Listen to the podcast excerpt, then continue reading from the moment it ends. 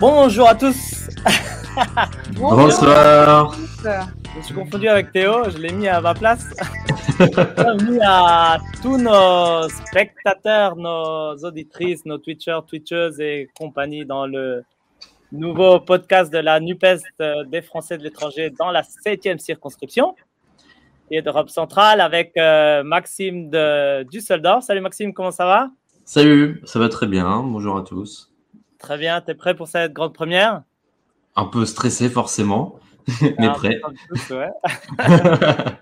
Et bien sûr, euh, notre euh, candidate euh, épatante des législatives, euh, Asma Rarmaoui Claquin. Salut Asma, comment ça va? Salut, salut. Ben, euh, mode rentrée activé, donc euh, on repart euh, du bon pied. On repart du bon pied avec euh, voilà, cette grande première. Alors, euh, comme dit, hein, euh, techniquement, on n'est pas du tout au, au point. On a plein de soucis. Enfin, non, on apprend en avançant, comme tout Ça le monde. va, ça va. Et, On s'en sort pas trop mal quand même, hein, je trouve. euh, ouais, disons que je trouve plus le fond rouge que je voulais, en fait. Il m'a disparu tout à coup. Alors, euh, C'est une session bac à sable. Allez. ouais, je vais essayer de trouver ça. ouais. Allez.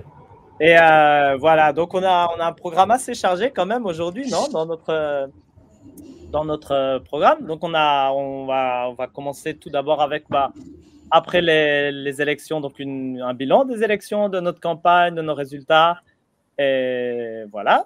Puis ensuite, euh, on a une partie qui, on aimerait bien que ce soit une partie qui apparaisse souvent, ça serait nouvelle de la, de la métropole, on dirait, nouvelle de France, disons sur l'actualité politique en France pour qu'on reste connecté avec ce qui se passe ailleurs. Et puis viendra ensuite euh, la partie nouvelle de notre circonscription avec euh, des fois des nouvelles un peu plus longues, des fois simplement des brèves pour qu'on soit aussi au courant de ce qui se passe euh, là où nous vivons, justement nous. Et puis enfin, il y aura un point programme vers la fin, donc sur le programme de la NUPES. Et enfin, la chronique culture de Maxime euh, pour finir et juste avant l'agenda. Donc, si jamais on a des petites nouvelles pour ce qui se passe dans nos circonscriptions. Peut-être un petit rappel, Franck Asma, tu connais ça bien. Quels sont les pays de notre circo Alors, euh, il y, a, il y a 16 pays dans notre circonscription. Euh, on est une circonscription qui regroupe, euh, donc on est la circonscription numéro 7, euh, qui regroupe donc l'Europe centrale, les Balkans. Donc, on a en numéro 1 en termes de, nombre de, ressortissants français et françaises l'Allemagne, qui regroupe 80% de- de- d'électeurs et électrices.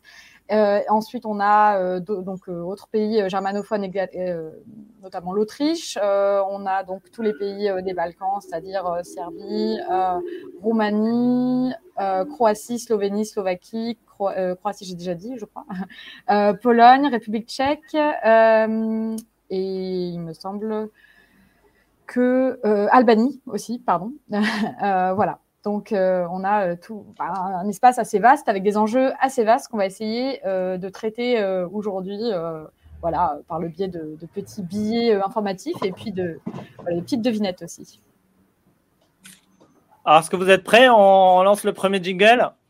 Bah, c'est parti. Allez, on a un super jingle. Allez, c'est...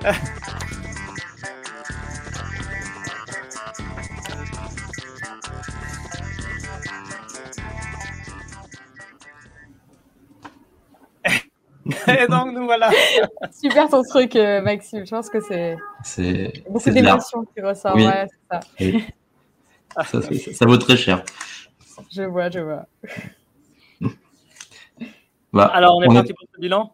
Ouais, enfin, donc on, on va, on va faire un petit bilan de, de, la, de la campagne des législatives. Euh, donc, euh, alors déjà, euh, première, donc je vais, je vais Asma avoir le, le grand honneur de, de, de t'interviewer. Euh, et, euh, et donc première question, euh, déjà, est-ce que tu peux te présenter, Asma? Je, sais que tu as dû le faire des centaines de fois pendant, pendant la campagne, mais il y a peut-être des gens ce soir qui nous regardent qui, qui, qui ne te connaissent pas encore. Donc, est-ce que tu peux rapidement te présenter? Ben, c'est parti. Alors, moi, je m'appelle Asma euh, Rarmaoui Claquin, j'ai 25 ans, je travaille dans le domaine des énergies renouvelables, donc particulièrement dans l'éolien en mer. Euh, et euh, voilà, je suis assez active en politique depuis déjà environ une 15, euh, oui, 10, 10 ans, on va dire 10-12 ans. Et voilà, ça a commencé par le municipal. Je sais que dans ma ville, il y avait une sorte d'ancêtre de la NUPES avec déjà une formation à gauche qui rassemblait EELV et le front de gauche, c'était le, oui c'est ça, euh, à l'époque, et avant la France insoumise. Et puis euh, voilà, après j'ai, je, je, je, suis partie en Allemagne faire mes études et j'y suis restée. Et euh, je trouvais que c'était assez intéressant de voir aussi comment on peut euh, voilà, faire la politique euh, française à l'étranger avec notamment les élections, euh, que ce mmh. soit des conseillers consulaires, mais aussi euh, qui sont vraiment des intermédiaires, mais aussi des députés, des Français d'étranger. Donc on a été quand même, on a pu avoir aussi une très belle dynamique Nupes dans notre circonscription. Je tenais vraiment à le rappeler et à, je sais pas si Mathilde Olivier, qui était ma suppléante, qui vient de ELV, est là ce soir, mais en tout cas, voilà, je tenais aussi à, à remercier tout le monde pour, pour le bel élan qu'on a pu produire. Ouais, je peux, je peux en témoigner. Euh, D'ailleurs, cette, cette, campagne, donc si, si, on vient un tout petit peu dessus en chiffres, euh, rapidement, euh, alors pour faire une petite comparaison entre donc, les législatives qu'il y a eu en 2007 et celles donc de, de 2022, euh, on a quand même eu 20 000, 20 000 inscrits de plus sur les, sur les listes consulaires. Euh, et une hausse de la participation donc de 5% au premier tour et 10% au second tour, ce qui est bien, mais pas top parce que euh, 2022, euh, on a comme une participation qui reste quand même à 29% au premier tour, et c'est un tout petit peu euh, en hausse pour le, pour le second tour, puisqu'on a euh, quand même 32,3%. Donc c'est en progression, mais voilà, tout, tout l'enjeu aussi sur, sur, pas sur les prochaines années, ça va quand même être de faire en sorte que les Français de l'étranger participent réellement à la, à la vie démocratique de, leur, de, de la France. Ça, euh, peut-être euh, malgré le vote électronique, parce que c'est vrai qu'on avait une grande mm. nouvelle, euh, c'était le vote électronique. Il y a eu, il me semble, 80% des Français et Françaises de l'étranger qui ont voté de manière électronique. Et pourtant, ça n'a pas résolu le problème de, de l'abstention. Quoi, ouais, ça, ça, a été énorme. Et je crois qu'il y a aussi énormément de problèmes sur le vote par correspondance. beaucoup, beaucoup, beaucoup de bulletins annulés par, parce qu'il n'y avait pas toutes les pièces. Voilà. pour terminer rapidement donc sur, sur les résultats, bon, euh, donc, euh, euh, au premier tour, tu avais récolté donc 26,6% et ton principal concurrent, donc Frédéric Petit, donc du MoDem, donc qui, était soutenu par Macron, donc lui 34%, et au second tour, donc ça avait donné donc 60% pour Frédéric Petit et 40% pour toi, avec quand même 15 300 voix. Ce qui est plus que Petit en 2017. Donc. Mm. Tout à fait. Faut être relativement satisfait quand même du résultat. Ouais. ouais. et tu es aussi arrivé en tête en Allemagne du Nord, donc euh, Berlin 60%, Ljubljana à Pristina, à Sarajevo. Et, euh, et donc, quand, bah, tout simplement, quand, quand, quand, on évoque tous ces résultats, est-ce que est-ce que tu es, satisfaite? Tu as, as, quelques regrets? Comment, comment, qu'est-ce que, comment tu te sens? Bah, Comment tu te sentais le soir des résultats aussi C'est une très bonne question. Enfin, si j'avais si j'avais été très très enfin, j'aurais été très satisfaite si on avait pu avoir une UPS de plus euh, à, l'Assemblée nationale. C'est vrai qu'on n'est on est jamais euh, satisfait quand on voit qu'on on échoue euh, à faire passer nos idéaux, je dirais, sur le, le plan national donc c'est vrai que oui, on, on, reste satisfait et satisfaite, mais on, se dit qu'on peut toujours viser plus et on se demande à chaque fois, euh, voilà, ce qu'on aurait, quelle coche on, a raté, euh, qu'est-ce que, quelle ville on aurait pu peut-être, euh, voilà, faire en plus sur sur le calendrier. Après, malheureusement, on a une campagne très courte, mais elle était très courte parce que on a attendu aussi mmh. la naissance de la Nupes et ça, enfin, je dirais, ça, ça, vaut toute l'attente du monde parce que je pense qu'il fallait vraiment arriver à cette union et je suis vraiment partisane de, de cette union-là, même pour, enfin, pour sur le long terme. Euh, et euh, malgré une grande abstention, on a quand même moins d'abstention qu'en 2017. Et on reste sur une euh, circonscription qui est quand même particulièrement euh, difficile dans le sens où on a une presse allemande qui est très sceptique au discours de gauche en général.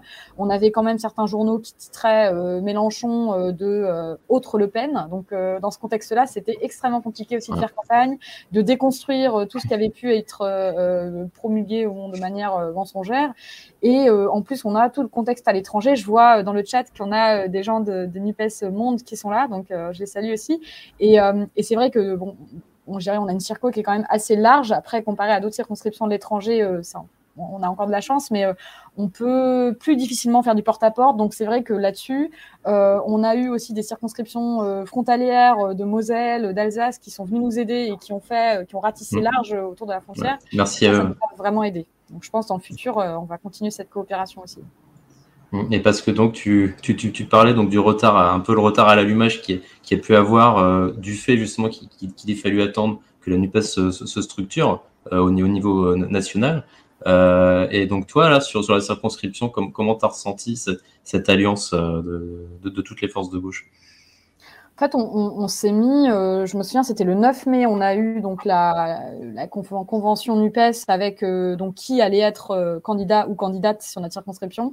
Et le lendemain, en fait, on était déjà en ordre de bataille avec les co-référents de chaque, de chaque parti. On avait formé un groupe Telegram. En fait, on a directement une synergie des, des, efforts et des compétences. Euh, très très rapidement et euh, comparer enfin voilà quand je vois dans d'autres circonscriptions ça a malheureusement peut-être pas pu euh, se, développer aussi facilement mm. et, euh, et, sereinement que chez nous. Donc je suis vraiment très très contente parce que c'est toujours aussi des compromis qu'on fait mais c'est pas des compromis je dirais intrinsèques à la Nupes hein, c'est des compromis qu'on a aussi dans chaque partie avec voilà différentes sensibilités. Et on a réussi en fait à passer outre je dirais certains certains différents et à vraiment mettre nos efforts en commun. Donc on avait différents groupes. On avait ceux qui étaient à l'aise euh, pour traduire des, des, circulaires qu'on a fait euh, dans, dans, 15 langues différentes. Donc euh, ça, c'est vraiment euh, génial quand on a une circonscription aussi vaste linguistiquement. On avait un groupe contenu qui épluchait, qui faisait de la veille en fait de tous les votes du député Frédéric Petit. On avait un autre groupe qui s'attelait à tout ce qui était communication.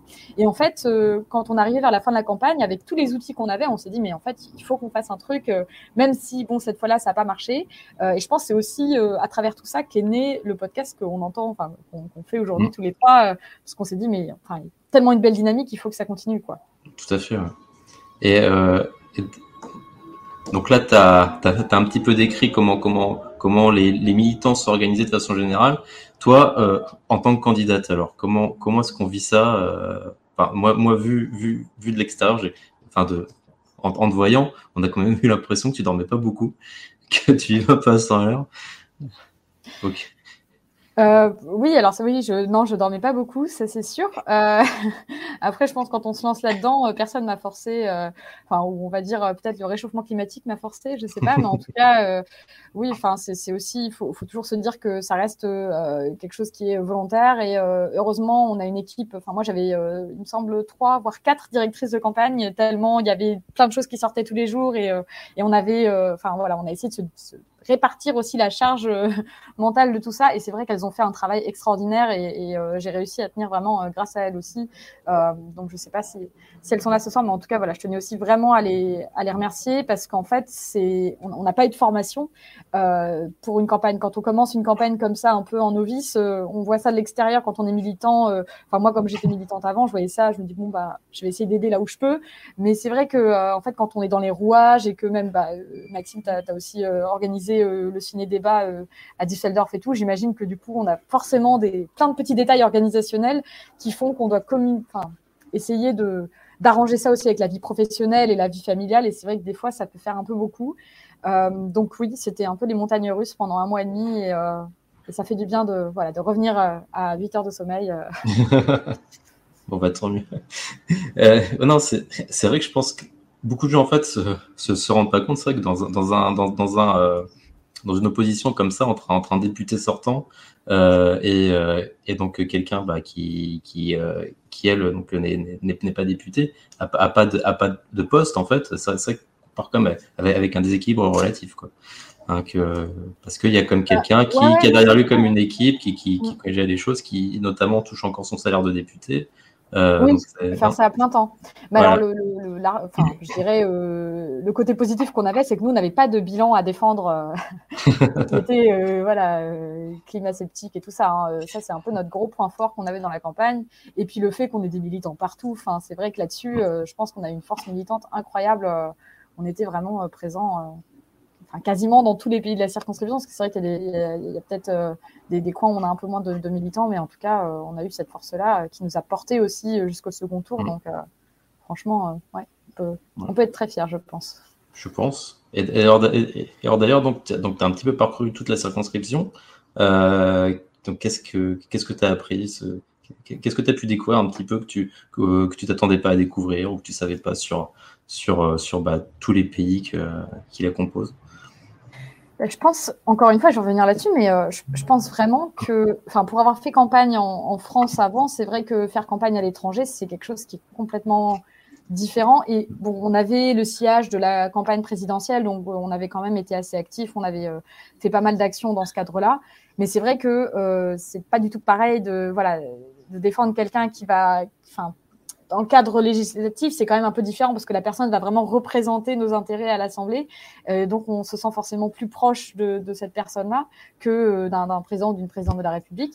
Euh, et euh, donc, dans, dans cette campagne-là, ce qui, qui m'a vraiment, frappé aussi, c'est euh, ce, ce, prisme de la NUPES. C'est-à-dire, euh, à chaque fois qu'on allait euh, dans un endroit, il y avait des gens de différents partis qui faisaient partie, enfin, intégrantes de, de, la NUPES, qui venaient avec leurs questions spécifiques et puis leur, leurs interrogations aussi, de savoir, mmh. voilà, est-ce que ils se retrouvent dans cette candidature-là Et en fait, comme justement, on a fait le choix d'avoir une candidature mixte, c'est-à-dire à la fois Union populaire ELV et PS, avec des directrices de campagne génération, euh, ça a complètement euh, permis en fait de refléter euh, tout, toute la dynamique qu'on avait à gauche. Et j'étais d'ailleurs avant-hier à l'anniversaire des 40 ans de Français du Monde, qui était une association où il y avait voilà traditionnellement à gauche et, voilà ils étaient très contents d'avoir, enfin ils ont suivi ma campagne activement. Et c'est vrai qu'au premier regard on on n'y pense pas forcément dans le sens où on peut se dire oui, euh, par exemple, il y avait, une, sénatrice PS, et c'est vrai qu'on on n'y aurait pas cru du tout il y a, quatre mois. Quoi. Donc, euh, je pense que la vie politique bouge et euh, à l'étranger, c'est assez incroyable de suivre tout ça. Quoi.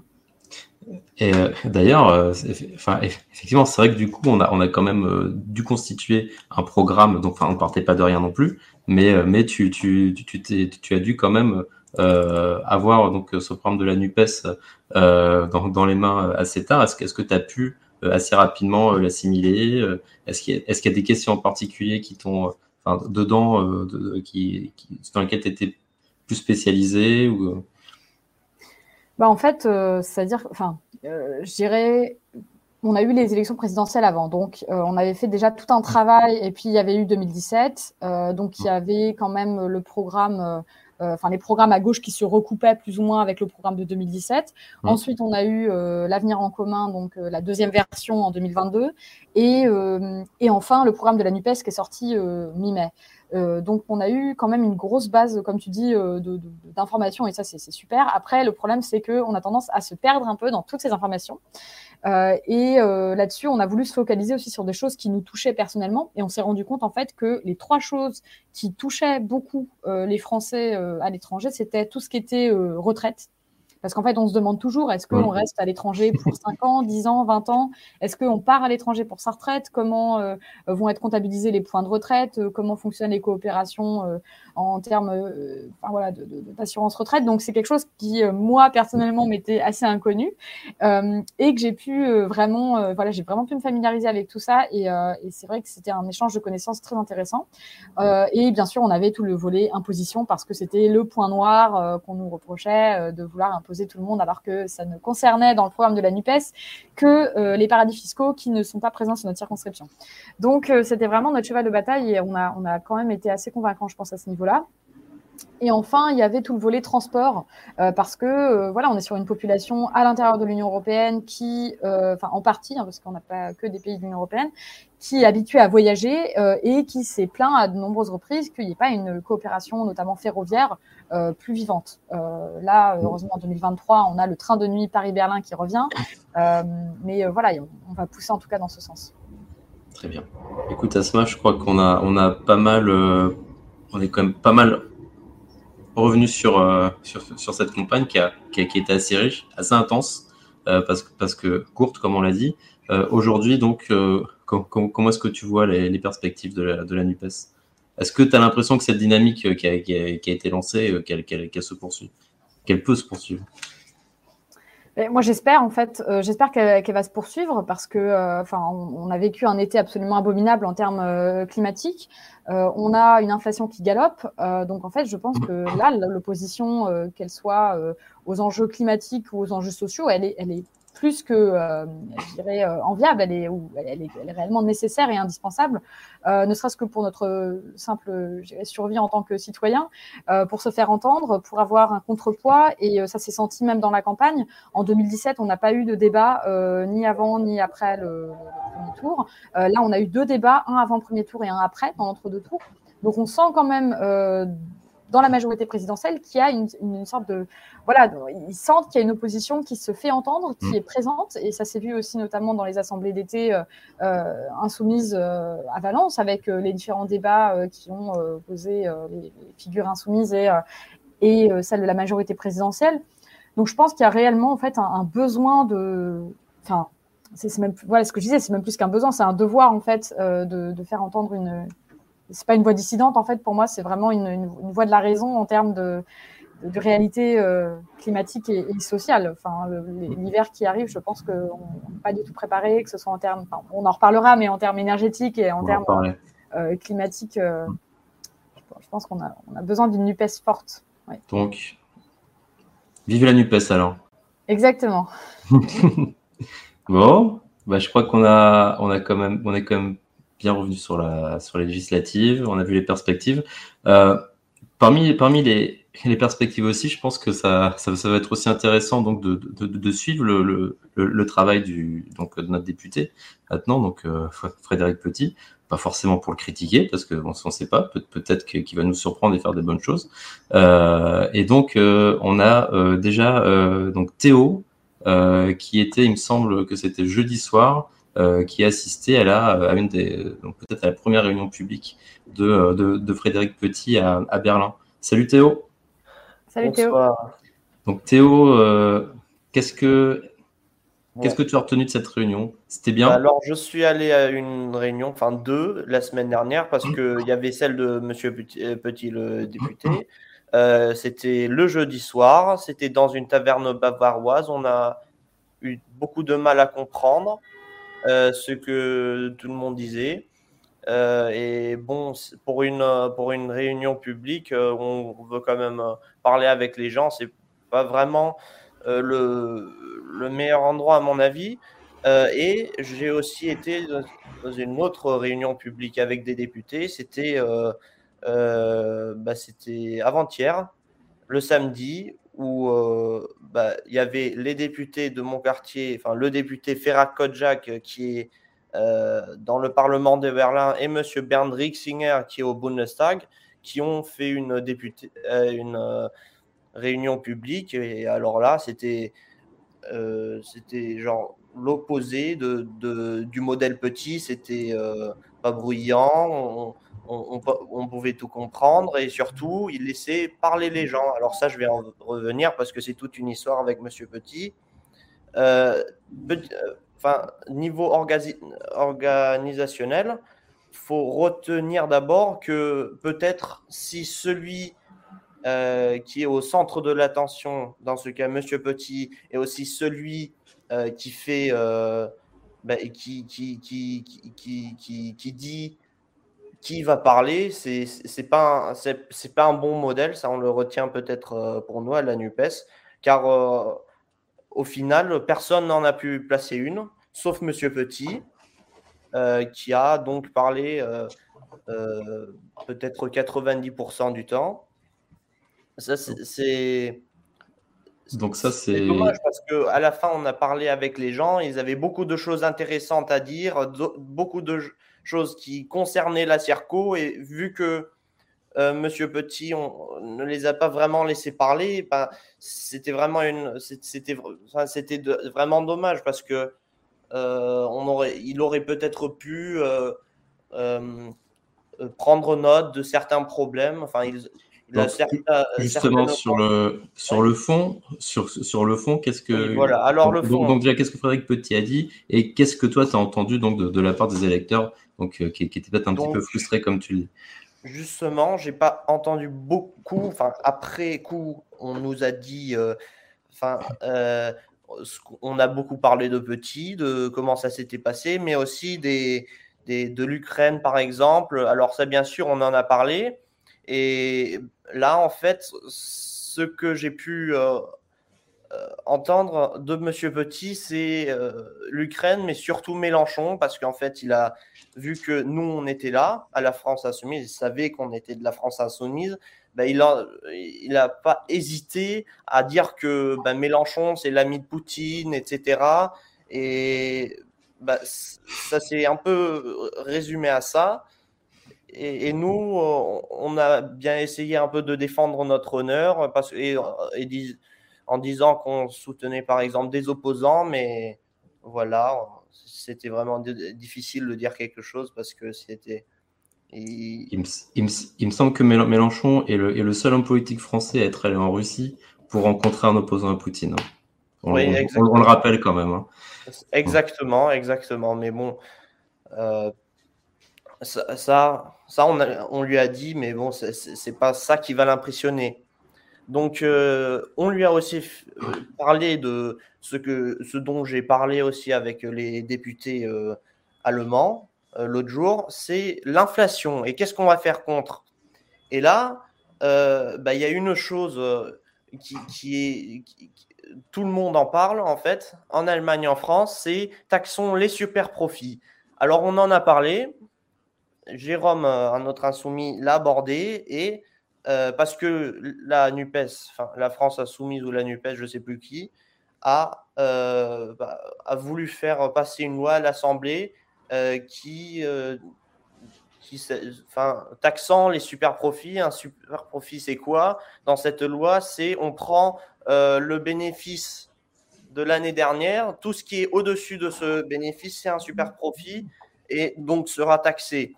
Alors, Monsieur Petit, il nous a fait le coup euh, qu'il avait déjà fait la dernière fois lors du débat avec Asma, c'est dire que c'est une loi invotable.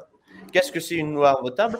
Ben, Vous allez demander à Monsieur Petit parce que ça semble être euh, chaque loi de la NUPES, parce que euh, on, l'aura compris, la, le dernier quinquennat, par exemple,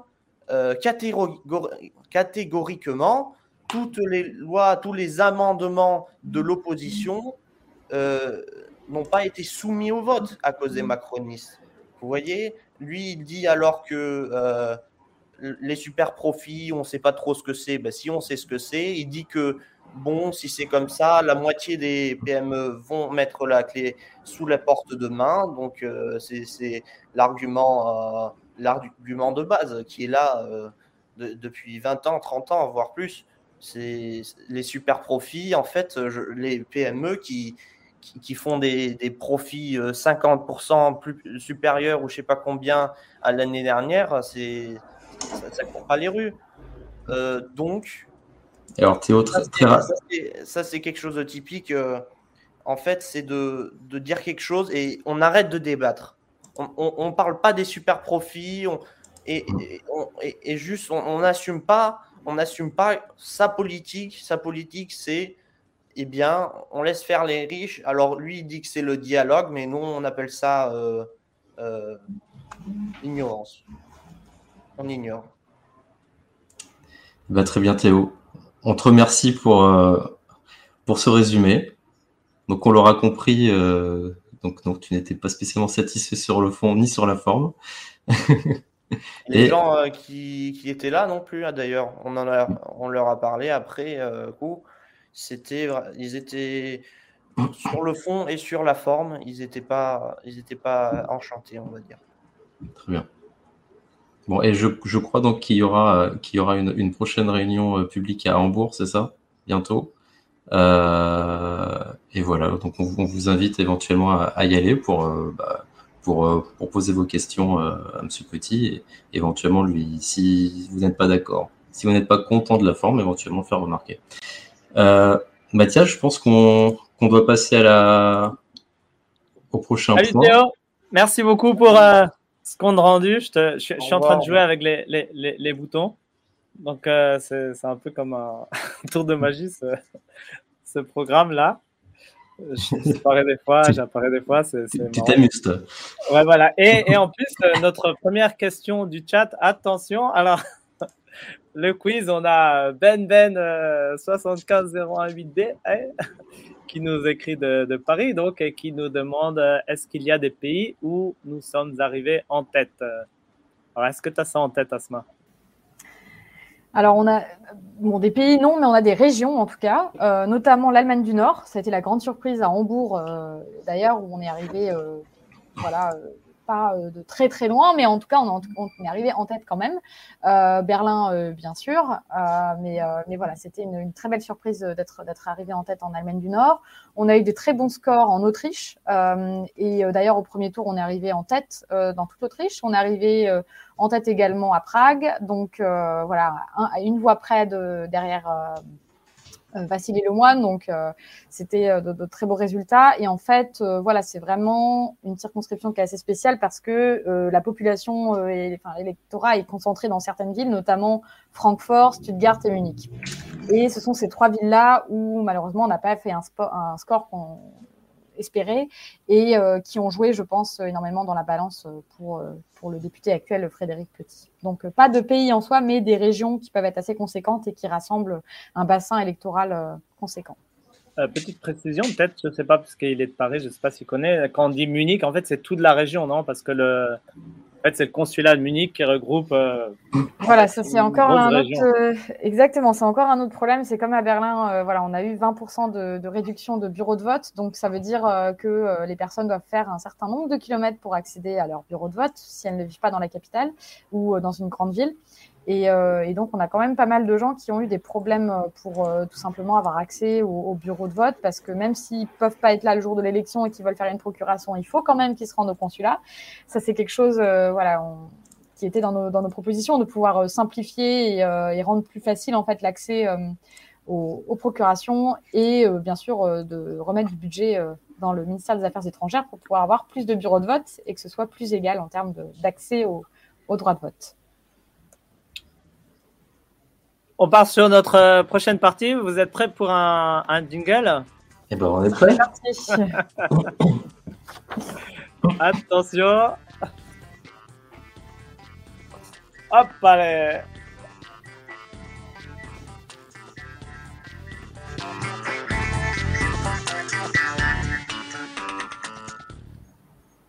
Et nous voilà de retour euh, dans le live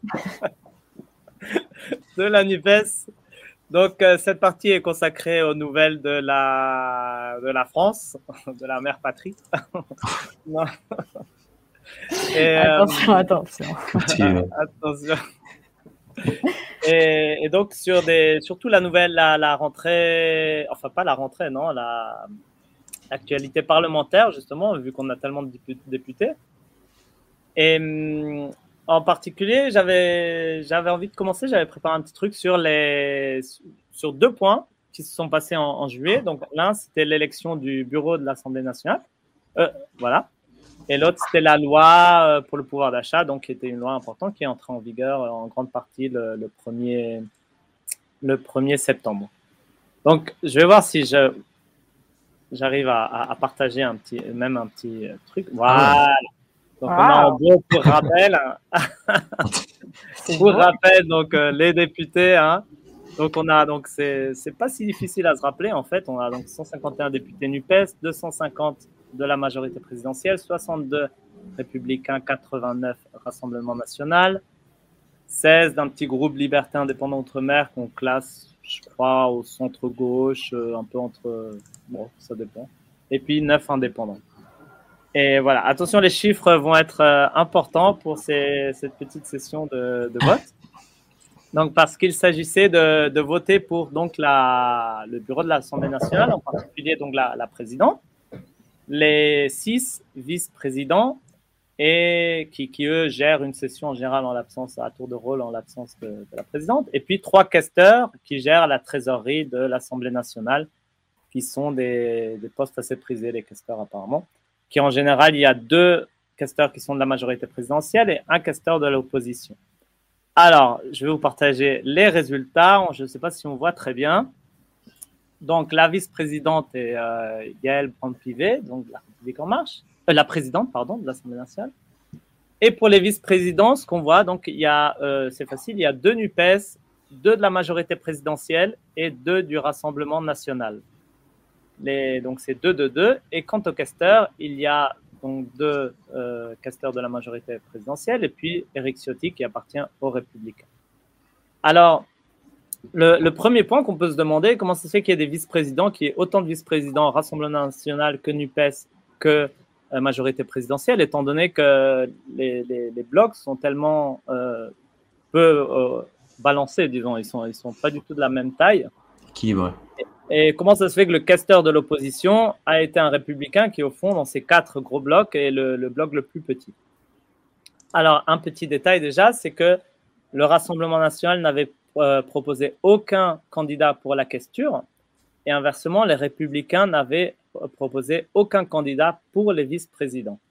Donc, c'est là où tout le monde commence à dire Ah ah, il y a eu un accord explicite entre les républicains et le Rassemblement national pour se partager euh, ces postes. Donc ça, c'est le premier point. Et le, deuxième point, c'est par rapport aux résultats du, euh, des votes pour les vice-présidences. Et hum, là, par contre, j'ai pas de visuel, mais il faut juste que je trouve les, les, les, les voix des vice-présidents. Euh, voilà. Donc Sébastien Chenu qui est euh, Rassemblement national, a obtenu 290 voix et Hélène Laporte a obtenu 284 voix. Donc je reviens maintenant à mon petit visuel de, euh, des députés. Donc pour que ces deux députés obtiennent minimum 284 voix, donc on voit qu'ils ont obtenu les 89 voix du, front, du Rassemblement national, très probablement les 62 voix des républicains. Euh, mais bon, si on fait le compte, euh, il nous manque plus d'une centaine, 120 euh, à peu près voix, qui, ça serait une grande surprise si elles venaient de la NUPES, donc viennent principalement du bloc de la majorité présidentielle. Donc, quelle est en fait la conclusion de tous ces petits jeux de, chaises musicales? C'est pas l'important, c'est pas tellement qui est euh, voilà deux vice-présidents au Rassemblement national ou deux, c'est pas tellement la, répartition des, postes. En fait, la conclusion importante, c'est que le Rassemblement national devient vraiment un parti entre guillemets normal aux yeux des républicains, un parti avec lequel non seulement il faut pas faire bloc, faire bloc, ça serait voter pour tout le monde et même pour la Nupes euh, pour empêcher que que, pas un seul candidat Rassemblement national puisse avoir un poste, comme il se passe par exemple au, bout de tag où l'AFD la, n'a aucun poste à responsabilité. Mais non seulement ils ne font pas bloc, mais en plus, ils font alliance activement avec le Rassemblement national. Donc ça casse finalement tout le, le compte euh, du bloc euh, anti-Front National ou Rassemblement National. Ah, le Front républicain c'est s'effrite, quoi. Mm. Et, c'est même, et c'est même pire que faire alliance, c'est carrément voter. Ils ont voté, ils ont voté euh, Front National. Mais moi, je dis toujours Front National. Ouais. ouais donc, donc c'est voter pour, voilà, exactement, voter pour le Rassemblement National.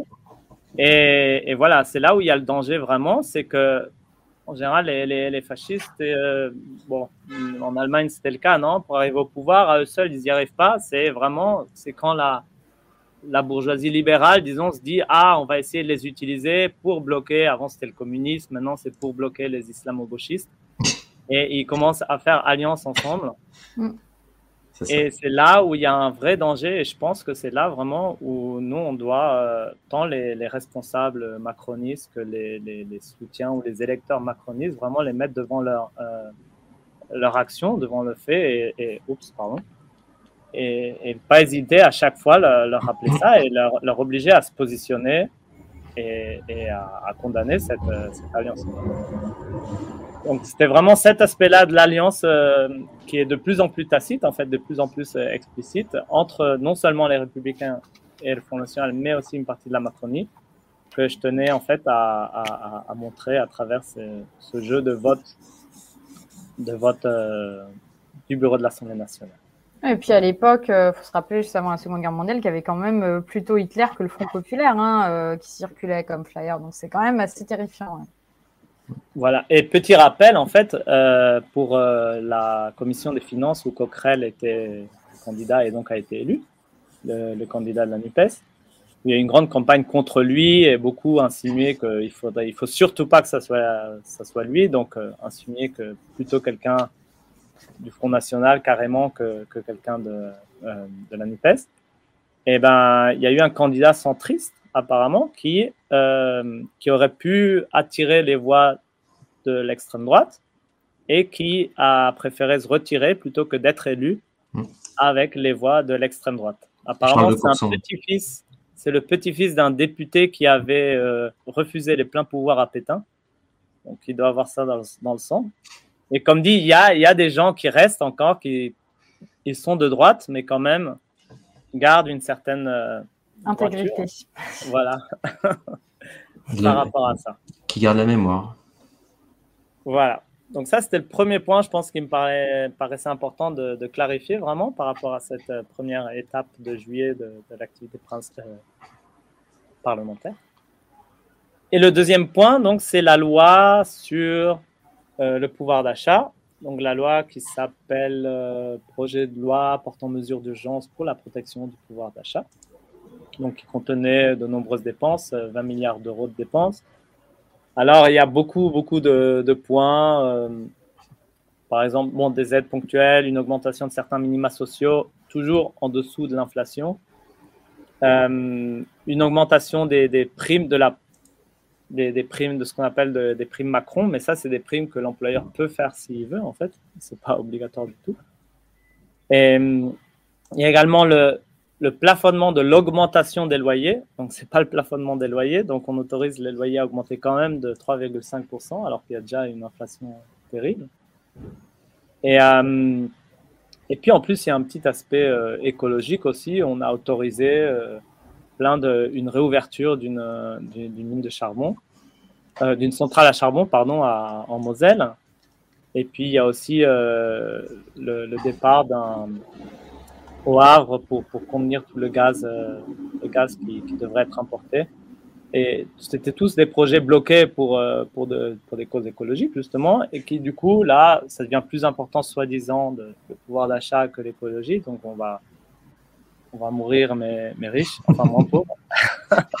Et encore. Voilà. Mais, voilà. Mais le, le, le point que là, je par contre, je, je voulais un peu, euh, sur lequel je voulais mettre un peu l'accent, c'était l'opposition entre la droite et la gauche, en fait, qui était très, très claire, entre une vision de la droite qui était celle de d'utiliser les primes, en fait, d'utiliser des, des choses qui sont ponctuelles, qui sont pas obligatoires et surtout qui, ne, euh, qui sont défiscalisées donc qui n'apporte rien à l'impôt, qui n'apporte rien à tout le système social, aux retraites, à la, aux, aux hôpitaux.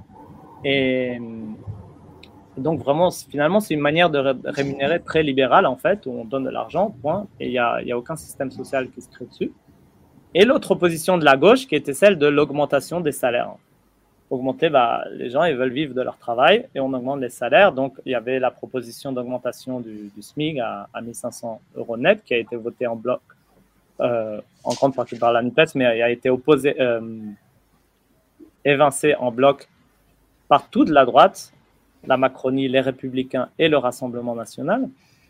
Donc là, ça s'est clarifié déjà qui est à droite, qui est à gauche déjà. Mais surtout deux visions de, de société, en fait. Une qui est la vision du, travail salarié avec un état social très fort où une partie du, salaire est, euh, est partagée et construit tout un système social de retraite, de santé et de chômage également.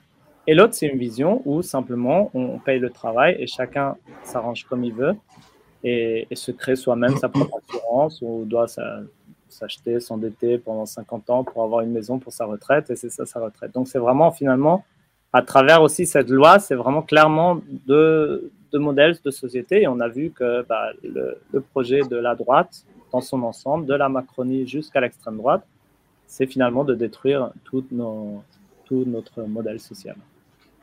Et aussi, euh, peut-être aussi de, se reposer, vraiment de tout faire pour, ne pas euh, per- perturber la logique de marché. Puisque euh, finalement, toutes les, tout- toutes les propositions de gauche, en fait, euh, étaient là pour, euh, pour justement euh, contrer les, les, les effets pervers du marché.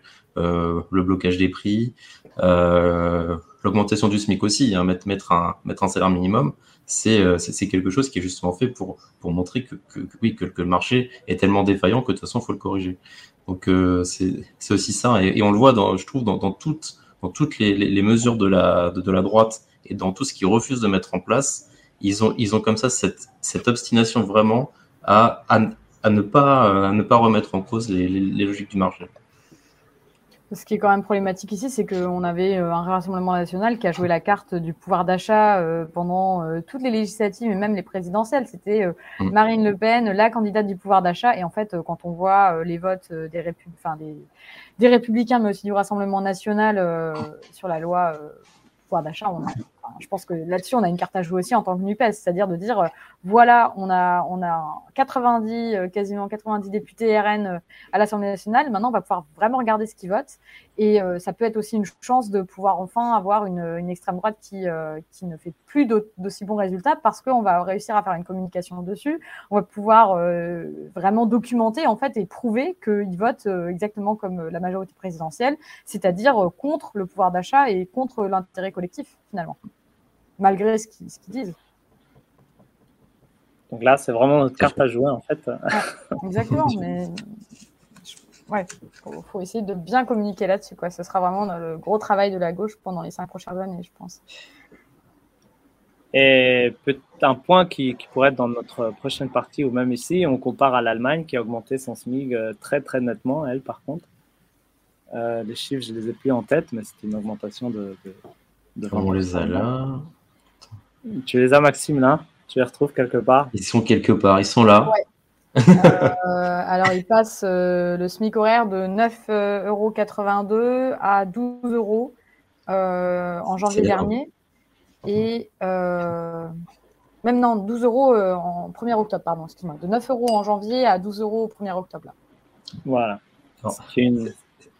Assez conséquent, euh, on s'approche peut-être des 25%, mais ça reste quand même moins que, que l'augmentation des dividendes euh, au, deuxième, au, au deuxième trimestre. Puisque euh, on a eu une augmentation de 33% des dividendes.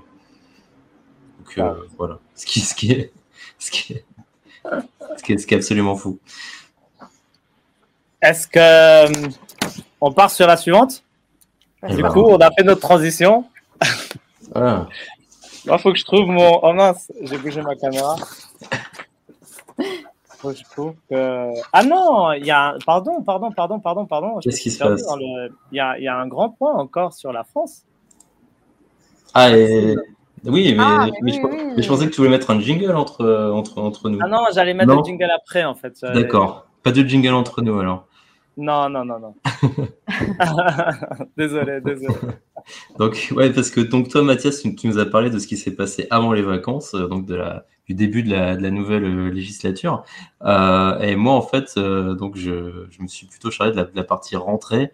Et évidemment, à la rentrée, beaucoup de monde a parlé du, donc du discours que- qu'Emmanuel Macron a tenu le, le mercredi 24 août en ouverture du, du, Conseil des ministres, qui est donc une intervention donc, qui avait été filmée par la, par la communication de l'Élysée et bah, finalement qui a, qui a parfaitement rempli ce qui était son, objectif primaire, qui était, je pense, de faire parler euh, en créant euh, la polémique, en annonçant aux Français la, fin de l'abondance. Euh, donc, passer euh, évidemment euh, l'indignation devant une telle phrase, dans un pays où on va juste rappeler que euh, bah, le taux de pauvreté progresse depuis 15 ans, euh, alors même que le patrimoine des, cinq plus grandes fortunes françaises a quasiment euh, triplé depuis euh, la- l'arrivée de Macron au pouvoir. J'ai quand même voulu savoir euh, ce que Macron avait voulu dire ici. Et euh, bon, quand on écoute cette intervention, on se rend rapidement compte euh, qu'en fait, bah, qu'il parle pas que de la fin de l'abondance. Et il enchaîne en fait divers thèmes sans, vraiment les développer ni montrer la, cohérence entre eux. Donc si en fait on ressort de cette intervention assez peu avancée sur le fond et sur quand est-ce qu'il veut faire, euh, en fait on finit par comprendre que l'objectif de, ce discours euh, c'était probablement uniquement de nous faire peur. Alors euh, donc je reviens, alors hési- n'hésitez pas à me couper et, à intervenir. Je, vais revenir point par point donc sur sur sur sur l'intervention. Donc Macron en fait plutôt que d'une série de crises à gérer perpétuellement, il parle, lui, d'une grande bascule, car nous vivons la fin de ce qui pouvait apparaître comme une abondance. Et la première abondance donc, qui lui vient à l'esprit, donc c'est pas celle, par exemple, de, de certaines matières premières euh, très polluantes, mais bizarrement, euh, c'est celle des liquidités sans coût, dont il faudra tirer les conséquences en matière de finances publiques. Voilà. donc là, on pouvait, on pouvait peut-être au moins espérer une vraie prise de conscience écologiste derrière ce thème de l'abondance. En fait, on se retrouve finalement face à un discours banalement, et je dirais même dangereusement libéral. vous savez, ces discours qui sont toujours présentés comme étant de, bon sens et, et, sans alternative. Alors, quand il dit la fin des, des, liquidités sans coût, euh, bon, déjà, moi, je suis pas sûr qu'il y ait beaucoup de Français euh, qui ont quand eu l'impression d'avoir accès gratuitement euh, à une, abondance de liquidités. mais bon, je pense qu'en fait, Macron, ce à quoi il faisait référence ici, c'est la hausse des taux directeurs de la BCE pour soi-disant lutter contre l'inflation. ce qui en fait est absurde puisque on l'a rappelé déjà tout à l'heure, c'est qu'en fait, c'est pas une l'inflation ici est pas de nature monétaire, euh, et, en fait, les causes, ces causes, elles sont à chercher donc dans, l'économie réelle, tout simplement, et même dans la spéculation. Euh, mais bon, en fait, ce qu'on voit, c'est que finalement, relever les taux, euh, c'est, on a l'impression que c'est finalement la seule réponse que ça va apporter les, libéraux à l'inflation. Et c'est une solution qui, bah, qui, par exemple, renchérit le coût des investissements nécessaires pour, pour entamer une réelle bifurcation écologique, par exemple, et, et puis surtout, bah, qui risque de plomber davantage l'économie. Euh, qui est déjà euh, voilà qui a déjà subi un, un vrai choc d'inflation. Euh, et, on se souvient aussi la, la, coïncidence qu'il y a eu, non Juste à deux heures d'intervalle, non Il y a eu la publication des, des bénéfices des, des, entreprises records, comme d'hab. On, s'habitue toujours à cette musique chaque année, c'est nouveau record, nouveau record. Hmm. On a l'impression que c'est une routine. C'est quand même assez insultant, quoi. On se dit à, une heure ou deux heures d'écart, on a des discours qui sont complètement Enfin, c'est effarant, quoi, la violence sociale que, que c'est de, mm. voir à quel point les actionnaires euh, ont des, bénéfices monstres et que derrière, euh, non, non, surtout pas de SMIC à 1500. Enfin, moi, je perçois ça vraiment d'une manière assez violente, hein, socialement. Hein. Bah, c'est ça, et, donc on, continue euh, à refuser donc de s'attaquer ouais, de s'attaquer aux causes réelles du problème, quoi, et, on laisse on, laisse aller, on laisse les riches devenir toujours plus riches, et il n'y a toujours pas de pas de blocage des prix des, des biens de première nécessité ou euh, de taxation des, super profits. Quoi. Et alors, euh, l'abondance, c'était juste pour les liquidités ou il y avait d'autres. Euh, non, alors attends, parce qu'il y a aussi la, la. Alors, c'est pas que pour les liquidités, mais il y avait aussi l'autre point sur, sur la première phrase qui est aussi important, hein, c'est qu'il dit, c'est qu'il parle aussi des, conséquences à tirer en matière de finances publiques. Et en fait, bah, on, en fait, on, sait que Macron, il avait de toute façon euh, indiqué qu'il voulait ramener le déficit sous la barre des, 3%, euh, avec un effort budgétaire de pas moins de 50 euh, 000 milliards, non, pas quand même pas, 50 milliards d'euros. Et bah, ce qu'on voit, c'est que là, il compte manifestement profiter de la situation où tout le monde se dit c'est c'est, la crise bah, pour, pour imposer cette, cette politique de rigueur. Sauf que bah, le problème, c'est que, c'est que faire des économies en vue de, de rétablir les comptes publics, euh, comme on dit, c'est vrai que ça peut apparaître comme une solution sage, voire même euh, bah, assez sécurisante euh, dans, dans, des temps qui peuvent être perçus comme instables. Mais économiquement aujourd'hui, c'est absurde euh, parce que euh, bah, ça risquerait d'assécher l'économie encore plus et de nous faire là pour le coup basculer définitivement en récession avec bah, réduction des recettes fiscales et finalement bah, augmentation du déficit. Quoi. Donc exactement l'opposé de, de, ce qui était de ce qui était visé. Euh, d'autant plus bah, que là, avec, quand on voit qu'on a quand même un multiplicateur économique, économique qui est positif, euh, et quand on sait les échecs passés des, politiques d'austérité euh, des, dans, les, moments de ralentissement de l'économie, bah, on s'attendrait plutôt à ce que l'État ici bah, vienne tendre quelque chose d'autre, vienne, vienne en renfort pour permettre à l'économie de repartir et, même pouvoir l'orienter. Euh, donc en fait, ce qu'on voit, c'est que Macron, il nous parle d'une bascule, mais en fait, euh, c'est pas une bascule qui, vient nulle part, quoi. C'est, euh, en fait, c'est une bascule qui, est provoquée et qui est limite imposée, quoi, quand on voit ça. Il y avait une petite question, mais moi, moi, j'ai pas tout à fait comprise. Euh, qui MLKMT qui demande peux-tu développer sur la cause réelle de la fin de l'abondance? En fait, je l'ai pas tout à fait compris, donc euh, je vais demander de la. je sais pas si, si, vous comprenez ou pas. Si jamais. Euh, en fait, le problème, c'est que c'est justement, on, ne sait pas de, de, quelle abondance il parle. Enfin, en fait, il, parle de plusieurs abondances. Et donc là, quand, quand je. Euh, donc, en fait, je, c'est exactement ce que, je vais, ce que je vais essayer de faire là, c'est à chaque fois de, revenir sur, sur, les, euh, sur les causes. Et notamment quand, quand il dit euh, c'est la, la, fin des liquidités sans coût, euh, la cause, c'est qu'il y a la BCE qui a, qui a décidé de modifier sa, sa politique monétaire. ce qui n'était pas non plus, enfin, c'était pas évident. C'était aujourd'hui la, c'est aujourd'hui la solution pour, pour lutter contre, contre l'inflation. Euh, et euh, la cause, et, donc, est-ce qu'aujourd'hui la situation euh, justifie que donc qu'ensuite qu'on mette fin à, l'abandon, donc à ce, qui pourrait peut-être apparaître pour lui une abondance de, de, de, de financement public Non plus, même, même, au contraire, dans, dans, une économie qui va mal, ce, serait, ce serait plutôt sage de, d'avoir ce qu'on appelle une politique contracyclique, c'est-à-dire que quand ça va mal, au contraire, il faut que l'État soit là pour aider. Donc en tout cas, sur, euh, sur, sur, cette, sur cette première abondance, voilà euh, les, les, les, les causes qu'il qui, qui est bon de rappeler et que Macron, justement, dans son discours, ne rappelle à aucun moment. Ah, et MLK, je ne sais pas si tu as répondu à sa question. Il t'a demandé euh, des explications sur la, sur la spéculation, ce que tu avais nommé un peu? Et je crois qu'elle est, est contente. Ah. Elle a mis un pouce. Ah, super. Ah, moi, c'est la première fois que je fais un truc avec un chat comme ça. Et c'est. je sais pas comment ils font à gérer. Normalement, ils ont ils ont l'air tellement naturels. je, vais peut-être passer au, donc justement au second point, puisqu'il nous parle après d'une seconde abondance, puisqu'il nous dit la fin de l'abondance de produits, de technologies qui nous semblaient perpétuellement disponibles. Alors là, j'ai quand même qui nous semblait perpétuellement disponibles. Euh, bah, moi, non, ça me semblait pas perpétuellement disponible. Personnellement, j'avais comme l'impression que justement qu'on avait une planète finie. Euh, et c'est là, quoi, c'est faire porter à tout le monde finalement ses, propres erreurs et, et. C'est un grand, un classique chez Macron. Euh, il utilise le on comme si le nous, euh, comme, si euh, voilà, comme si tout le monde avait été aussi aveugle que lui, puisque finalement la, mondialisation heureuse, c'est bah, c'est son credo à lui.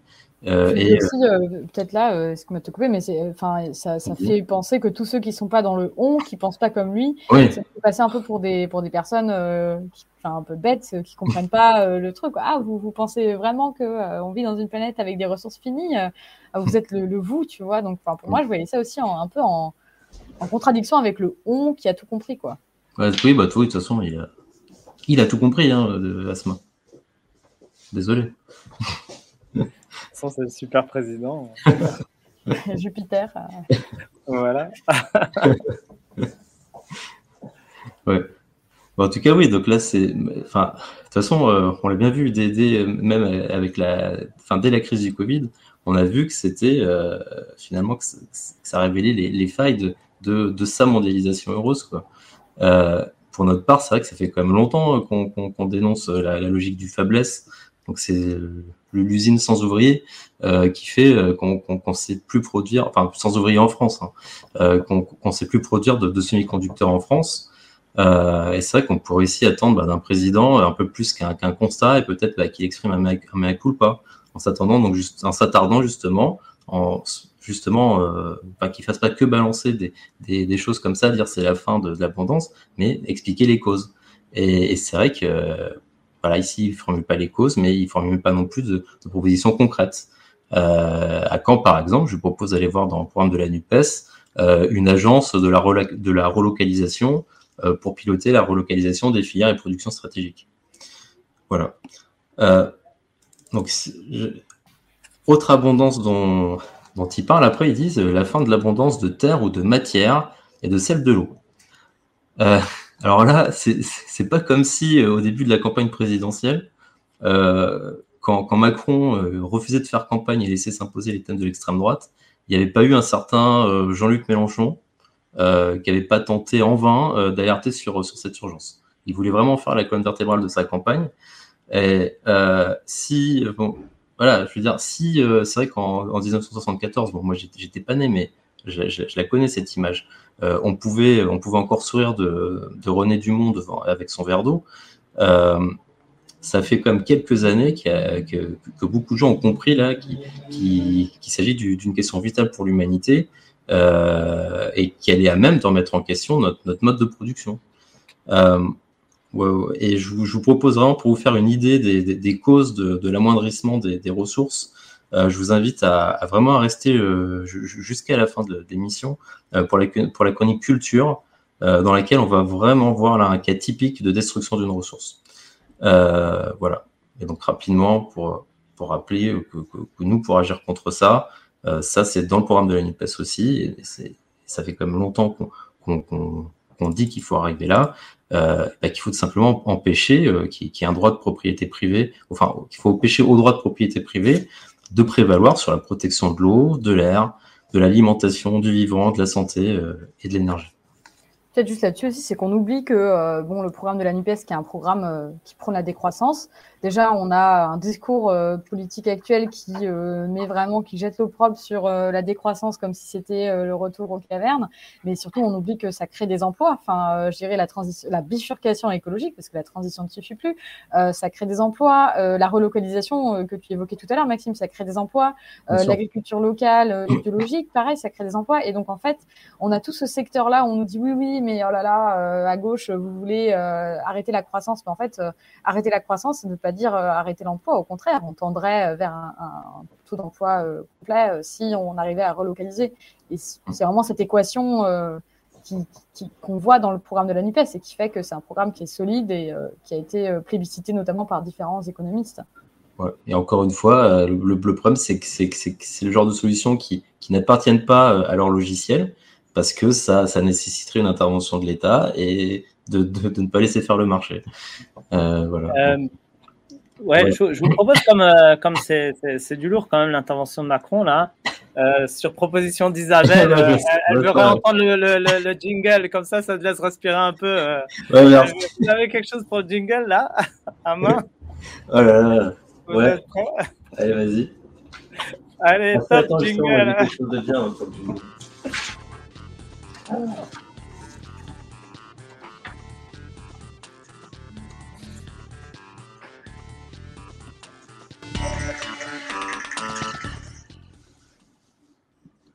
Voilà, on continue là. Voilà, vous voyez, voyez sur cette feuille la, main visible du marché. Ah C'est belle métaphore. Ah, elle était forte. Merci. Merci Mathias, hein, t'es pas, pas, obligé. non, mais je vais la reprendre. Non. C'est de la piquante, c'est quatre. je, te, je te la laisse. Bon, alors, pour continuer. Après, il nous dit, euh, donc quand même, il, propose des choses puisqu'il dit qu'il y aura des dispositions à prendre pour en tirer toutes les conséquences. Mais du coup, on ne sait pas quelles dispositions. Et c'est vrai que c'est assez flou du coup, mais même, il rappelle euh, le, le Varenne de l'eau dont les conclusions ont été présentées donc, le 1er février et euh, qui malheureusement, bah, loin de, remettre en cause l'agriculture intensive, comme on aurait peut-être pu s'y attendre, ou alors euh, du moins de, se poser, de, la remettre en question, euh, bah, la, la consacre en fait. Il y a, il y a par exemple Alexis Guilpard de France Nature Environnement, donc qui a, qui a refusé euh, l'association qui a refusé dès le début de, participer au Varennes, qui parle d'un discours présentant l'eau comme un gisement à exploiter plutôt que comme une ressource à préserver. voilà. Donc niveau tirer les conséquences, on repassera il dit aussi, donc après, donc en fait, il parle pas que de la fin de l'abondance, c'est là où c'est intéressant aussi, c'est qu'on voit que ce qui a été rapporté dans les médias, euh, c'est en fait, euh, le, discours est quand même, euh, dit, dit, quand même d'autres choses. il dit aussi, il dit, c'est aussi la fin des évidences quand on regarde à la fois la France, l'Europe et le cours du monde, la démocratie, les droits de l'homme. Si d'aucuns pensaient que c'était la téléologie de l'ordre international, les dernières années auront battu en brèche quelques évidences.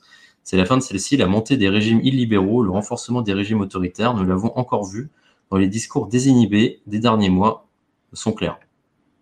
Euh, alors cette phrase, euh, il faut quand même dire qu'elle semble inclure la France dans les objets à regarder quant à la montée des régimes dits libéraux ou le renforcement des régimes autoritaires. Euh, il faudra, encore qu'il nous explique c'est quoi la, vraie différence entre les deux. donc là, c'est quand même pas mal quand, quand, bah, quand on sait qu'il est justement à la tête du pays.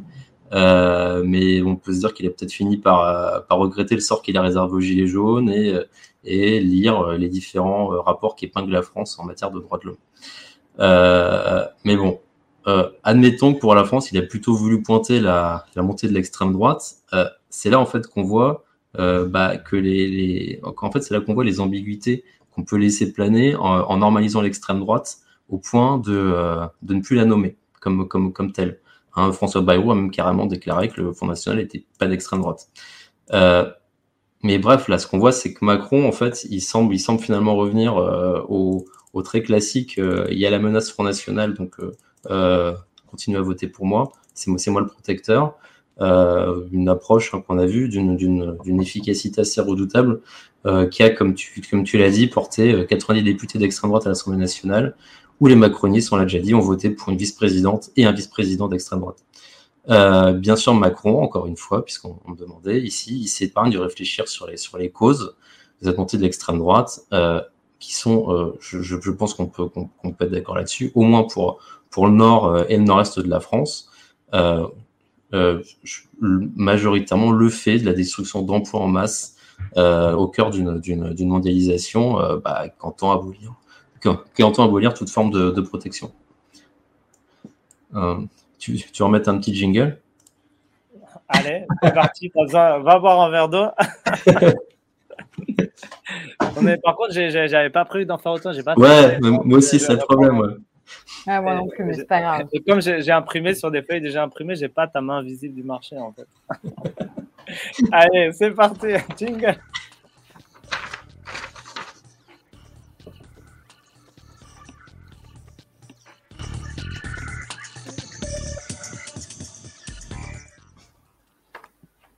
Et voilà le jingle. Bon, c'est presque fini. T'as pu boire ton verre d'eau euh, Même pas, même pas, j'ai pas pensé ça. Attends, je bois. Ah ouais, Il faut s'hydrater, hein, la crise de l'eau. Euh... T'es en train de boire de l'or là. Justement, ça, ça, baisse la vue d'œil. bon, alors, c'est presque fini, on en arrive à la conclusion. Euh, Puisqu'il donc, il, il, continue. La fin pour qui en avait, donc la fin pour qui en avait d'une forme d'insouciance euh, donc, là, donc là, il parle de la fin, de, l'insouciance, euh, et donc il lie directement à la reprise de la guerre en Europe et aux effets perceptibles du changement climatique, et même au risque cyber. Donc là-dessus, euh, on va passer sur le fait qu'il met tranquillement le risque, cyber sur le, même plan que la, guerre et le changement climatique. Euh, mais en fait, à quoi sert cette phrase? C'est donc justement, encore une fois, juste mettre ça comme ça sans, sans, sans, sans l'expliquer. à quoi ça sert si c'est à susciter de l'anxiété? Et d'ailleurs, il continue. Puisqu'il dit que cette fin de l'insouciance, cette fin de l'abondance, de l'insouciance, des évidences, euh, il, la décrit euh, à nouveau comme une grande bascule, face à laquelle évidemment nos compatriotes peuvent réagir avec une grande anxiété. On y est. Euh, le seul sentiment que, Macron a, à nous suggérer ici, c'est l'anxiété. Et là, c'est évident qu'il y a de quoi être anxieux après un tel discours. Euh, en fait, ce qui est intéressant, c'est que Macron ici, euh, il utilise ce terme euh, qui, pour moi, fait écho à une intervention récente. Donc, j'ai récemment entendu de, de, Frédéric Lordon sur la question de, de l'éco-anxiété chez les jeunes. et donc, interrogé, enfin, réagissant sur le sujet, Frédéric Lordon, il souligne que, donc, déjà que dans la théorie psychanalytique, on parle plutôt d'angoisse et qu'il a une angoisse donc qui est définie comme l'anticipation d'un péril flou ou d'un péril dont la cause est floue dont la cause est floue et qui nous laisse dans l'incapacité de monter une réaction articulée. Donc, expliquer les causes, c'est donc ici donner quelque chose contre, contre lequel agir plutôt que de, euh, voilà, de, rester dans cet état d'anxiété. Et euh, ici, en, évoquant une, série de, fins euh, plus ou moins inquiétantes et plus ou moins liées les unes entre les autres, mais sans jamais clairement expliquer les causes, encore une fois, Macron, il cherche manifestement à nous mettre hors d'état de pensée et, d'agir euh, avant bah, une retraite sociale qui s'annonce sacrément tendue, en vue, au vu des réformes euh, qu'il a annoncées euh, sur l'assurance chômage et les retraites notamment. Donc voilà, mais finalement, c'est ce que j'ai essayé de faire ici, prendre ce discours et montrer qu'en fait, bah, en nommant les causes, c'est ce qui nous permet ici de, sortir du flou et puis bah, de, de réagir tout simplement. Eh ben Maxime, merci beaucoup vraiment pour ce, cette, ce décryptage très très complet. Bah, merci. je ne sais pas s'il le mérite, hein, ce gars-là. Hein. mais, euh, mais c'était quand même vraiment cool. Bon, bah, Et, euh, voilà, Asma, tu voulais réagir? Non, mais je trouve que tu as, vraiment bien euh, analysé les, les, choses et euh, notamment en fait le fait qu'il euh, utilise des termes assez, enfin à la fois vagues et en même temps qui se contredit et on arrive en fait, encore une fois, c'est la langue de bois, on n'arrive pas à suivre exactement où il veut en venir et on en vient à se dire que c'est nous qui n'avons pas compris.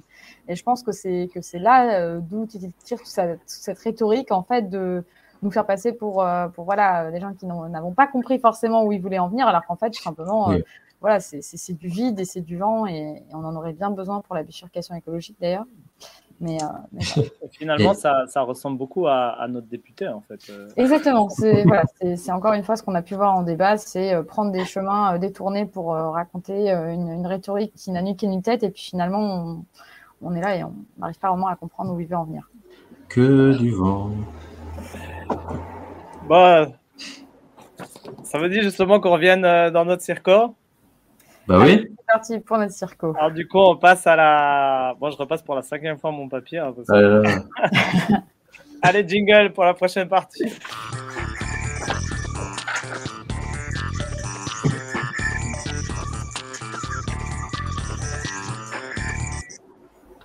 Oups, c'était une petite un peu brutale, désolé. Donc, euh, sur, euh, donc là, on, aborde donc, donc, comme tu as dit, Mathias, la partie sur la, sur la circonscription. Et euh, donc, Asma, je crois que c'est à toi de, de, c'est à toi de parler sur, sur cette, euh, partie. Et euh, je crois que tu vas nous parler des transports. Pour commencer. Ouais, voilà. Donc, on a déjà évoqué un peu dans, le, dans le discours d'ailleurs que tu as analysé, Maxime, le fait qu'on rentre dans une voilà, dans une urgence euh, climatique qui reste absent des grands discours. Et en fait, euh, par rapport à cette urgence climatique qui est aussi liée à une urgence économique avec l'inflation, euh, je vais vous parler rapidement de la mesure phare de cet été en termes de transport en Allemagne, qui était le 9 euro ticket, donc le ticket à 9 euros. Euh, qui a été une mesure globale, donc qui touchait vraiment, qui concernait tout le monde euh, et euh, qui était donc très différente de diverses mesures qu'on avait pu voir par le passé, qui étaient compliquées, liées avec beaucoup de bureaucratie. C'était moins 10% ou moins 20% pour telle ou telle personne qui remplisse tel ou tel formulaire et tel ou tel critère. Là, ça concernait vraiment tout le monde. Et voilà, en fait, ce, ticket à 9 euros permettait de se déplacer pendant un mois donc, euh, c'était étalé sur trois mois, de juin à août. Euh, donc, d'utiliser les transports municipaux, mais également les trains régionaux. Euh, et le but, le premier but en fait de, cette mesure-là, qui a été poussé notamment par le SPD et les Grünen, donc les, les Verts allemands, c'était de faire face à la hausse du prix du carburant. Donc, il y avait eu déjà une mesure qui s'appelait le tank rabat euh, pour euh, permettre aux voitures de fonction de payer moins cher leur essence, donc qui était une mesure qui avait été soutenue par, enfin, proposée par le FDP, donc le En Marche allemand. et donc, à ça a répondu le, les deux autres parties de l'alliance pour, pour quelque chose qui serait plus global et plus juste et plus social, donc avec ce non-euro ticket. Euh, L'État a financé donc euh, cette mesure-là euh, avec tout un tas d'autres mesures contenues dans le paquet de mesures d'allègement énergétique, ça s'appelait, qui a coûté environ 2,5 milliards d'euros à l'État allemand. et les résultats ont été vraiment fulgurants, c'est-à-dire qu'il y a eu un succès de cette mesure avec 52 millions de tickets vendus et environ 10% des trajets qui sinon auraient été effectués en voiture. Euh, il faut savoir que euh, un détenteur du ticket sur cinq était un nouvel utilisateur, donc euh, c'est quand même une grande, un, très très bon, un très bon indicateur. voilà, quelqu'un qui n'utilisait sinon pas les transports en commun normalement. Et donc ça, c'est pour tout le volet, je dirais, social et, économique. précision du, du, chat, excuse-moi, et d'ailleurs, je l'ai vécu aussi. Armoise, il dit que son, son abonnement, en fait, il a été transformé automatiquement en, 9 euros, en fait. Quand tu avais un abonnement euh, qui coûtait plus, et eh ben, tu n'avais rien à faire. Tu automatiquement prenais simplement 9 euros et tu n'avais à faire aucune démarche aussi, en fait, pour, euh, pour profiter de cette. Euh, c'était vraiment très facile et, comme tu l'as dit, non, très peu bureaucratique. Exactement. Donc, il y a 10 millions de, personnes qui avaient des abonnements qui sont également, enfin, qui ont directement été inclus dans le, dans le ticket à 9 euros. Donc, c'était quand même très pratique. Euh, et donc, en termes écologiques, c'est 1,8 euh, million de tonnes de, CO2 qui ont été euh, économisées Euh, donc, on peut se dire, euh, voilà, on ne sait pas trop si c'est beaucoup ou si c'est pas beaucoup quand on l'entend comme ça. En fait, ça correspond à un an, euh, avec, enfin, à, ce qu'on aurait pu économiser de tonnes de CO2 en un an si on avait eu une limite de vitesse sur les autoroutes allemandes. Donc, finalement, voilà, il y a encore du chemin à faire. alors ensuite, bon, on a eu ce ticket à 9 euros. Il s'est arrêté en, là, le 31 août. Comment, comment va quelles, vont être les alternatives ou, le futur en fait de ces mesures-là? Le SPD propose un ticket à 49 euros valable dans toute l'Allemagne. Et euh, on a aussi euh, les Verts, donc des Grünen, qui proposent un ticket régional à 29 euros. Euh, moi, je suis actuellement à Berlin et voilà, il y a la mairie de Berlin qui réfléchit actuellement à la possible continuité du ticket à 9 euros pour les mois de octobre à décembre. Donc on a quand même, euh, je dirais, un réveil euh, de la politique à ce niveau-là et euh, de sobriété énergétique qui touche les transports. Donc c'est quand même une très très bonne nouvelle. Et, quand on voit, bon, c'est pas dans notre circonscription, mais quand on voit ce qui se passe en Espagne avec la gratuité sur certains trains, enfin pour, certaines tranches d'âge, il me semble, je pense que quand on parle justement de sobriété énergétique, c'est des mesures qui sont conséquentes et qui permettent une avancée écologique voilà, c'est assez incroyable. Et je voulais rajouter un, point, je trouve, parce que je trouve on l'avait, on l'a vécu justement de, vivre ces expériences. Hmm. De, je sais pas, j'ai vu moi dans les, dans, dans, les gens, dans les personnes, dans nous tous, que du fait que c'était une mesure tellement radicale d'un certain côté, puisque comme tu as dit, elle était pour tout le monde, elle était facile et 9 euros c'est pas cher. Euh, vraiment, tout le monde s'est mis, enfin tout le monde, j'ai vu beaucoup de gens qui sont mis à penser différemment, quoi, à se dire ah bah tiens, où est-ce que je vais faire mes vacances? Ah tiens, je vais peut-être profiter du ticket, euh, je vais peut-être ce week-end plutôt faire ça et tout. Donc vraiment, c'est souvent on dit ah c'est les gens qui suivent pas, les gens ils sont bêtes, les gens blabla, les gens, les gens, les gens. Euh, mais en fait, quand on propose vraiment quelque chose euh, adéquat, bah, les gens ils, ils se bougent quoi. Et euh, ça, donc, c'était un point, je pense, vraiment un apprentissage euh, qu'on peut tirer de ça. Par contre, le point négatif, c'était vraiment, euh, d'autres sont pleins, et c'est vrai que les, trains étaient assez bondés. Et en fait, la logistique n'a pas suivi du tout. En fait, les trains, c'était le même nombre de trains ou même des fois moins. moi, une fois, j'ai été avec mon vélo au milieu de la campagne viré du train. Ils ont fait descendre tous les vélos. voilà, on a dû attendre le prochain il y a eu des points mm. parce que, parce que la logistique euh, ne, ne, suit pas. Donc, c'est vraiment une mesure importante, mais euh, pas suffisante. Donc, il faut vraiment que ça soit englobé dans, un, dans une vision plus, plus générale d'une politique de transport qui, je crois, comme tu l'as dit, non, l'Espagne euh, parle de ça. Je crois qu'il y a d'autres pays. Par contre, la France, je n'ai pas trop entendu parler qui, qui réfléchissait au transport. Non, mais exactement. Et puis on voit bien que justement, euh, il y a un gros problème au niveau du personnel euh, ferroviaire. Et c'est-à-dire qu'on c'est bien de mettre ce ticket à 9 euros là. Après, il faut que derrière, il y ait euh, suffisamment de, personnel pour encadrer aussi les voyageurs, de chauffeurs de, de, train. Donc en fait, c'est vrai que ça, il a manqué d'accompagnement à ce niveau-là. Et alors, je ne sais pas si tu veux directement qu'on fasse le lien avec le programme NUPES, parce que nous, on a pas mal de, de mesures à la fois sur le court terme et sur le long terme pour permettre justement une transition vers euh, une mobilité décarbonée euh, Je te fais une petite, euh, pause chat. Parce que vous avez dit Deutsche Bahn. Ah bah tiens, on lui a répondu parce que Isabelle lui Ah bah il y a une discussion. Parce qu'en fait, il y a Armoise, non, quelqu'un de Berne, quelqu'un de Munich, qui disait que, qui demandait d'où venaient tes chiffres sur le CO2 parce qu'il avait lu que dans le Süddeutsche Zeitung, euh, le trafic automobile n'avait pas n'avait que marginalement baissé. Et, donc ce sera un succès populaire, mais pas forcément par rapport à l'effet poursuivi. Alors Isabelle lui a déjà répondu dans le chat. Et puis une discussion euh, qu'on va laisser suivre dans le chat tout de suite. Mais peut-être les, chiffres donc du, du CED sont sont, sont sourcés, non? Oui, oui, oui. Bah, je, voilà, bah, j'ai mis le lien. Euh, il y a le geo.de et puis il y a différents. C'est un chiffre qui revenait euh, pas mal dans les différentes euh, dans les différents débats politiques là en début de semaine. ce 1,8 million en fait de tonnes de CO2.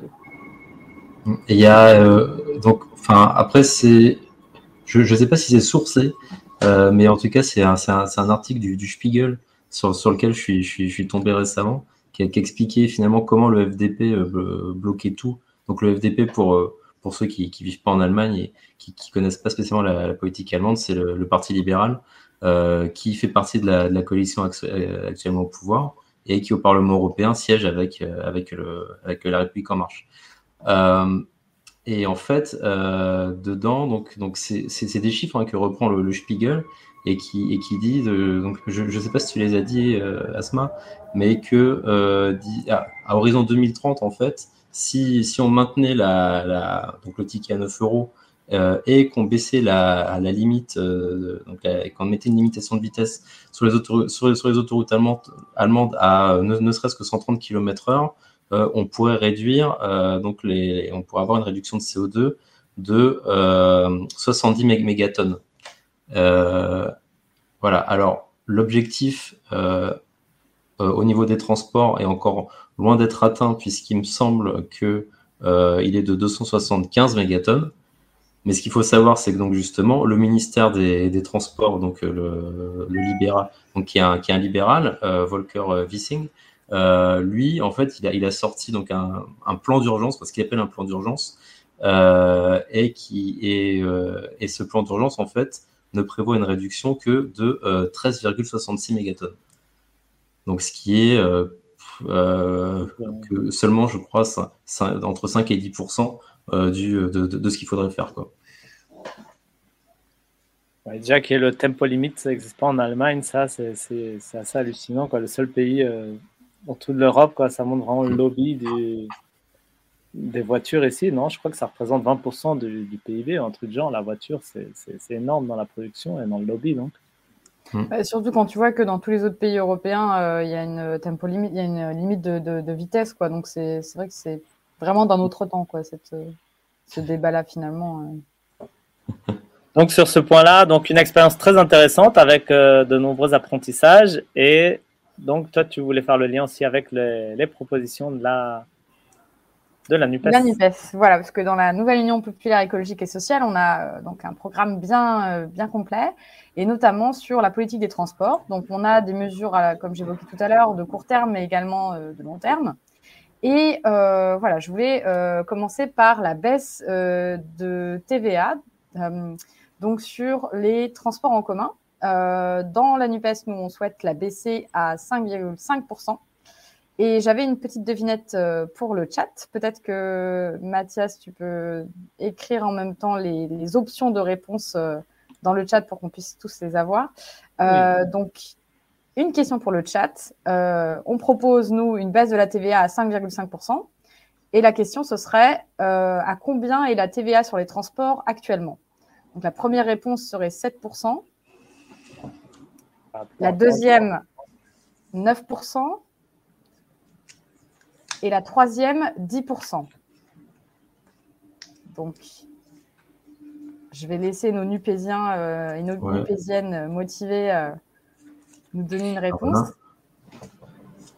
vu, qu'il s'agit de, l'impôt le, plus inégalitaire qui soit, j'espère que c'est déjà 7%, mais.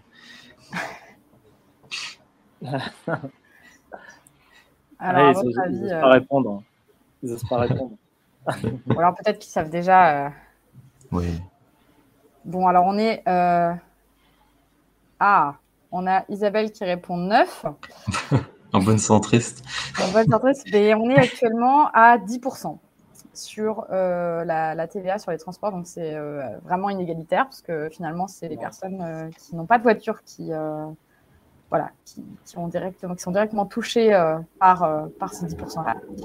Euh, et deuxième mesure sur le court terme, donc on peut, c'est-à-dire qu'on peut implanter, qu'on peut, qu'on peut mettre en place directement maintenant, c'est de supprimer les lignes aériennes quand on a une alternative en train qui est inférieure à 3 heures donc c'est euh, une mesure que j'avais écrite il y a déjà quelques semaines, mais en fait ça tombe pile poil aujourd'hui bien parce qu'on avait euh, un reportage de Brut aujourd'hui qui est tombé sur euh, les voyages des joueurs, je ne sais pas si vous avez suivi, de Paris Saint-Germain qui ont fait un Paris-Nantes en avion et qui se moquaient complètement de, voilà, de l'impact écologique que ça pouvait avoir. donc ça tombe pas mal cette mesure-là.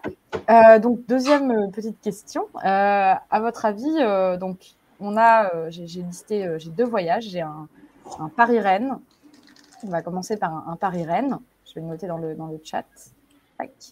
Euh, un un Paris-Rennes, c'est environ 4 heures en avion, c'est-à-dire quand on compte le temps d'arriver à l'aéroport, de faire le check-in, de, voler, parce que c'est à peu près 1h15, et puis le rebelote, avoir sa valise, tout ça. donc environ 4 heures en avion. alors, à votre avis, en train, combien ça prend? Tu as les options? Alors là.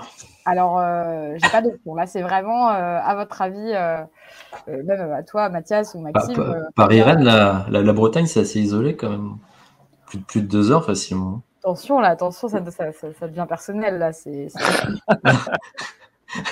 bah, T'es normande, toi. ah, on a une réponse deux heures. Eh bien, c'est un peu moins.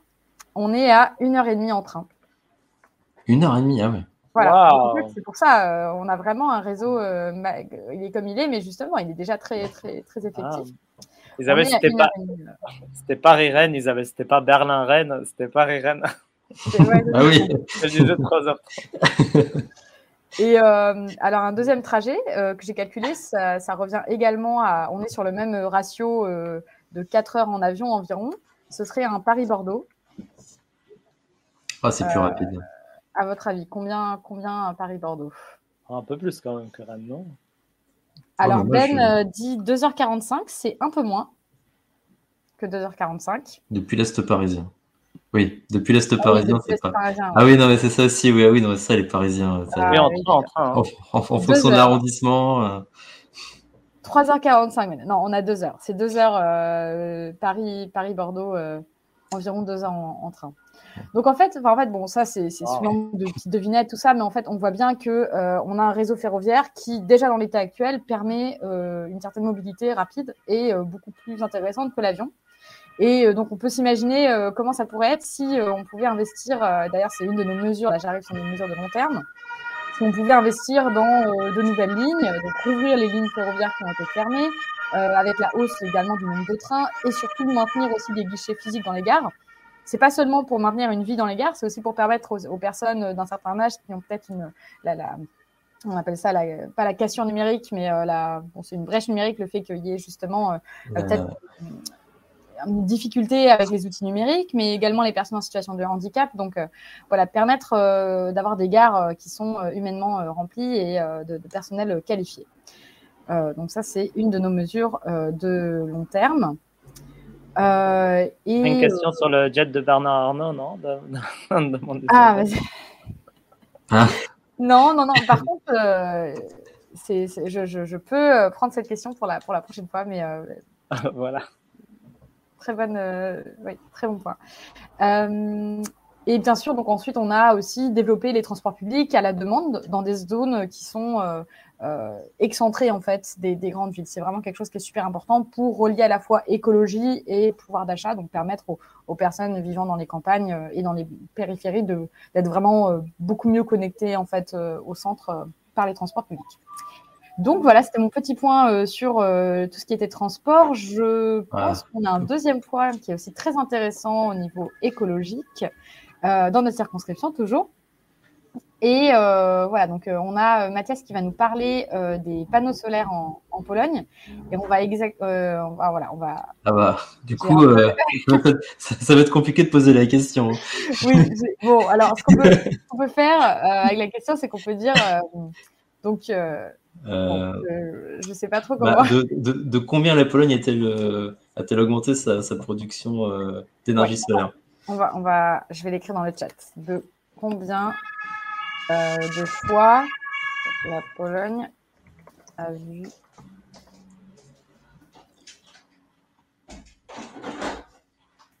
En combien de temps?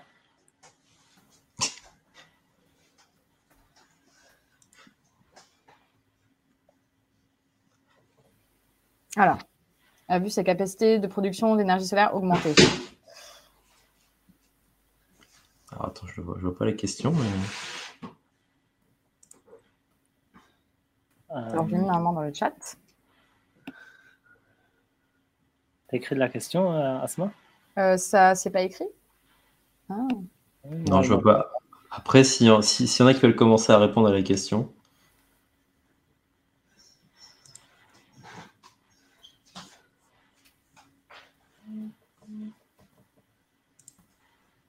En une année ou? Euh, Oui, alors, c'était en une année.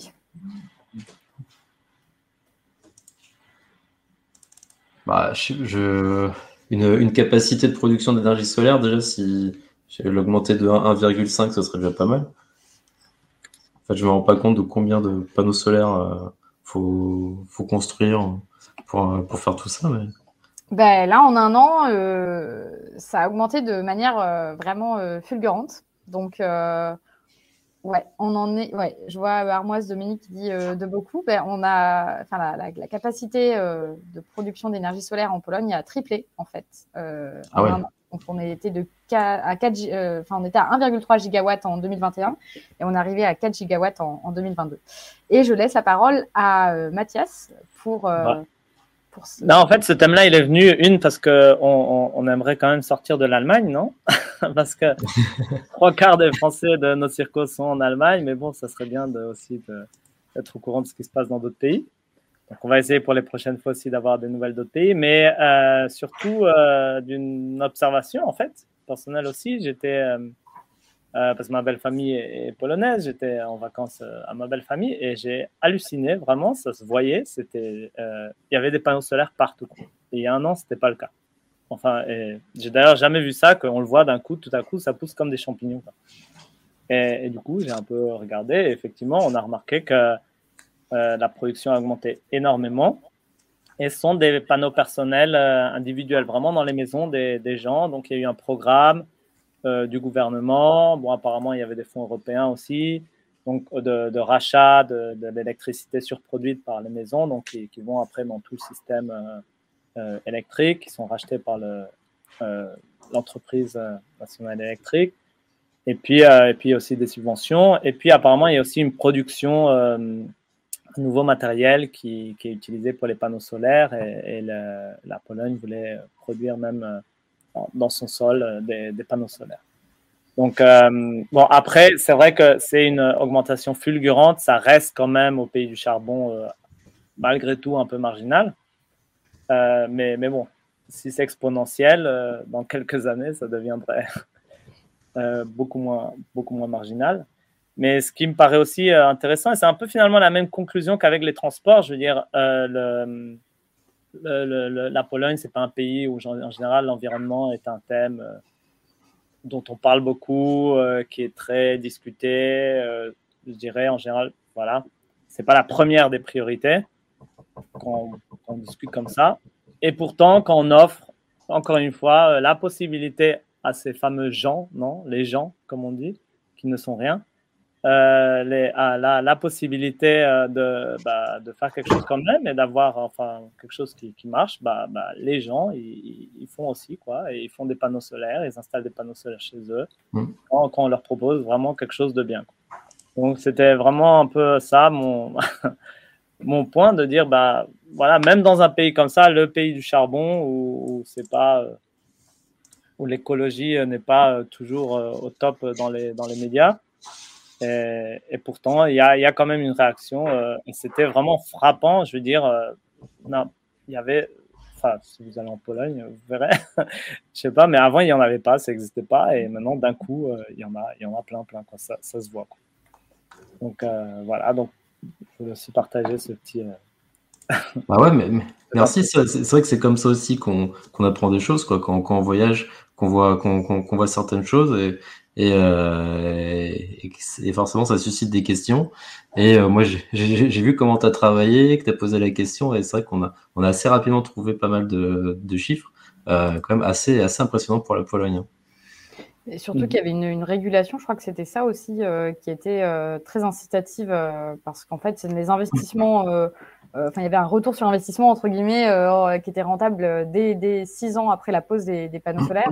Et comme c'est un pays où euh, le prix de l'électricité est l'un des plus élevés, d'Europe, euh, on a, je pense que les Polonais et Polonaises ont vraiment intérêt aussi à, investir dans des panneaux solaires à titre individuel. Donc, euh, je pense que ça peut être à observer, en tout cas, dans les, dans les années qui viennent. Ouais, ouais c'est clair. Et ça change de l'image qu'on a de ce pays. Exactement. Mais c'est pour ça que c'est super intéressant d'avoir justement des, des, retours personnels aussi sur, sur tout ça. Euh, je vois que le temps euh, galope, donc en fait j'avais un petit point sur la canicule en Roumanie, mais je pense qu'on va le mettre euh, soit en visuel, soit en vidéo, soit tout simplement pour le prochain podcast. Et je vais laisser Maxime nous parler de culture avec voilà une petite partie chronique culturelle qu'il a préparée aux petits oignons. Ah, je crois qu'on. Ah, Maxime, ton micro. Oui, désolé, j'avais coupé le, coupé le micro. On met un jingle ou pas? Ah mince, mince, mince, mince, mince, mince, mince. Euh... Voilà, ah, vous êtes prêts? Voilà, c'est parti. Euh, Attention, jingle, c'est parti.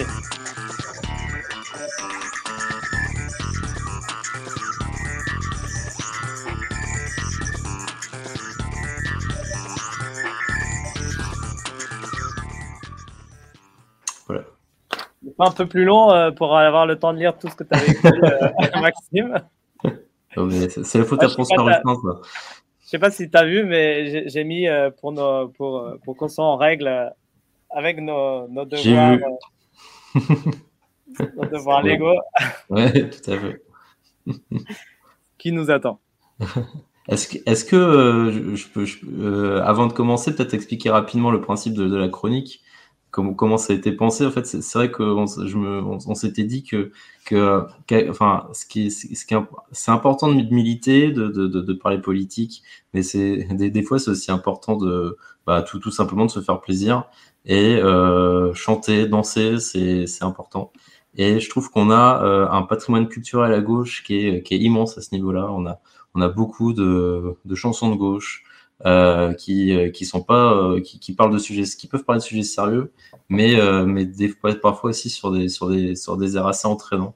Et, et donc voilà l'idée ici c'est un petit peu de faire de faire découvrir ce patrimoine. Ce serait peut-être donc là aujourd'hui c'est c'est moi couvre couvre la danse on peut le dire. Mais ce, ce, serait peut-être aussi bien que les, que les fois d'après il y ait voilà, différentes personnes viennent faire faire faire découvrir leur culture de gauche peut-être. Voilà Ah. Mathias, si tu, si, tu ouvrais ton micro, ce serait parfait. J'ance la, la petite musique Allez, c'est parti.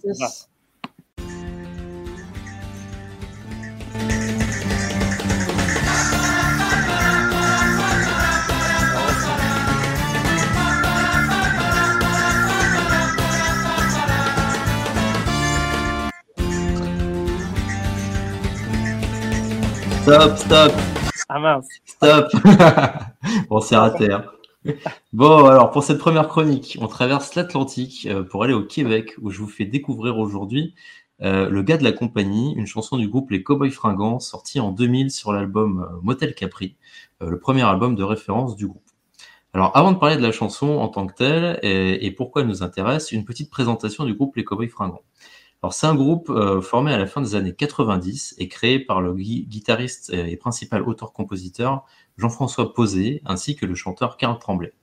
Euh, les rejoindront rapidement la violoniste Marianne Clépine et le bassiste Jérôme Duprat, ces derniers étant également, ce dernier étant également biologiste, ce qui ne sera pas sans influence sur les orientations écolo du groupe. Les Cowboys Fringants, euh, c'est un groupe québécois bien, bien affirmé qui milite d'ailleurs pour le Québec libre, comme il l'exprime dans la chanson En Berne, qui dresse un tableau peu enthousiasmant du Québec moderne. Si t'es pas content de ce pays, tu dois être le PDG d'une compagnie, disent-ils dans la chanson. Si c'est ça le Québec moderne, mais moi je mets mon drapeau en berne et j'emmerde tous les bouffons qui nous gouvernent. Si t'es content de ce pays, mais sans mon homme, c'est ton avis, tu dois être le PDG d'une compagnie. Si c'est ça le Québec moderne, mais moi je mets mon drapeau en berne et j'emmerde il va falloir revoir la technique là. Alors, le, chanteur du groupe, Karl Tremblay, euh, c'est plus qu'un chanteur. C'est un conteur d'histoire et même de l'histoire, ou plutôt d'une histoire du Canada euh, un peu différente de l'histoire officielle. Alors, pour les histoires, on pense à des chansons comme Joyeux Calvaire ou Marilou, qui racontent la vie euh, pas toujours rose d'une mère de trois enfants, femme de ménage dans un motel, ou encore à L'Arène, une chanson sur une femme qui dédie sa vie aux plus démunis. Dans Shooter, enfin, euh, il nous fait vivre la fermeture d'une usine au travers des yeux des nouveaux chômeurs. Musique.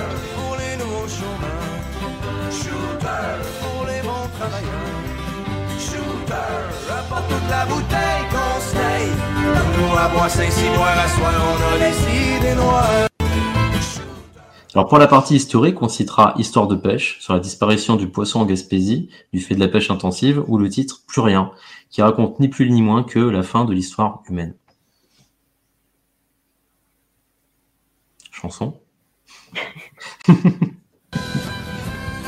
Non. Non, Mathias, non. C'était pas ça. Plus rien. Bon, c'est pas grave. hein. Tu l'as? Il faut mettre ton micro, je crois. Ouais, si, il faut, faut, faut peut-être Il ne mettre. reste que quelques minutes à la vie. Plus quelques heures, je sens que je faiblis. Je ne peux plus marcher, j'ai peine à respirer. Adieu l'humanité, adieu l'humanité? Car il ne reste que... Alors, Le gars de la compagnie, la chanson qui fait plus précisément l'objet de cette chronique, donc, fait partie de ces titres euh, qui révèlent la face sombre de l'histoire canadienne. Et pourtant, la chanson s'ouvre, comme souvent, sur l'air entraînant de la violoniste Marie-Annick Lépine.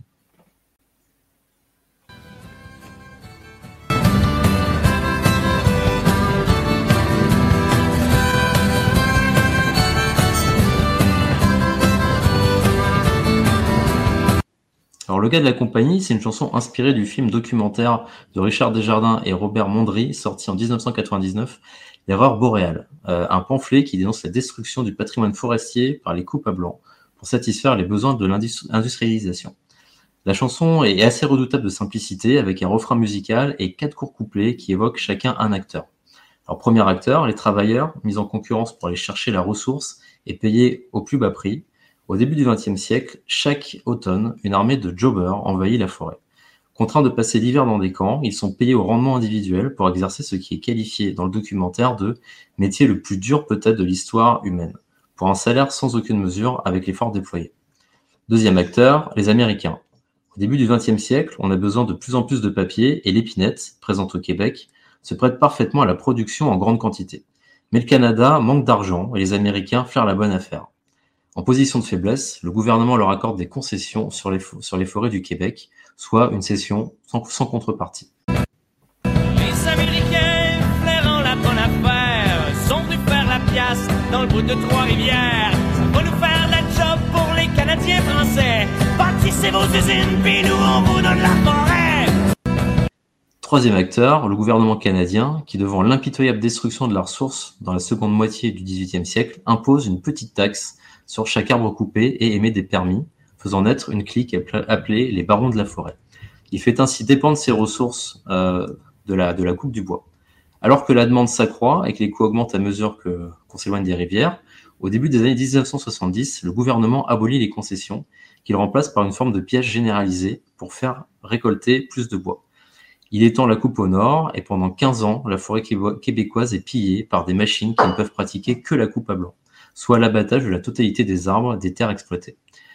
Comme on, veut que ce soit de l'épinette qui repousse immédiatement, mais que la nature l'entend autrement, on va lui forcer la main par tous les moyens, avec par ailleurs un volume de coupe plus important que ce que la forêt peut donner.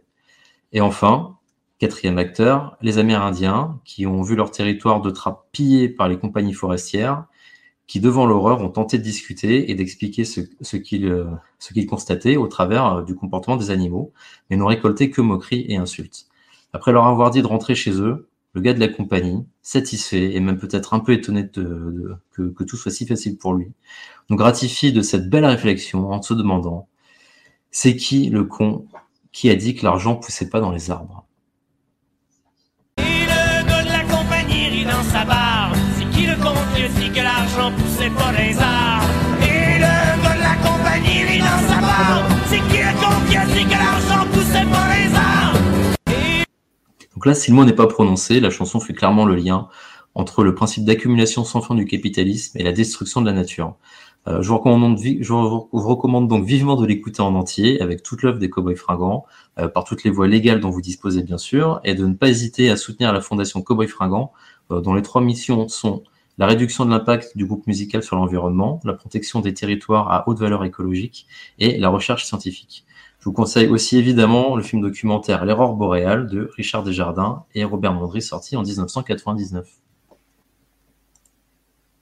Et voilà. Alors Mathias, encore une fois, le micro allumé, c'est beaucoup mieux. C'est vrai, ça marche pas avec le micro éteint.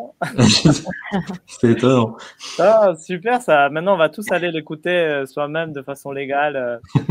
euh, sur les liens. Je ne sais pas si toi, tu peux mettre le lien sur le, le chat. Parce que moi, j'arrive pas à. hum, Le lien, alors le lien de la fondation? Ouais. Ouais, je pense que je l'ai. Ouais, c'est une page Facebook. Voilà. Je mets Voilà. sur le chat.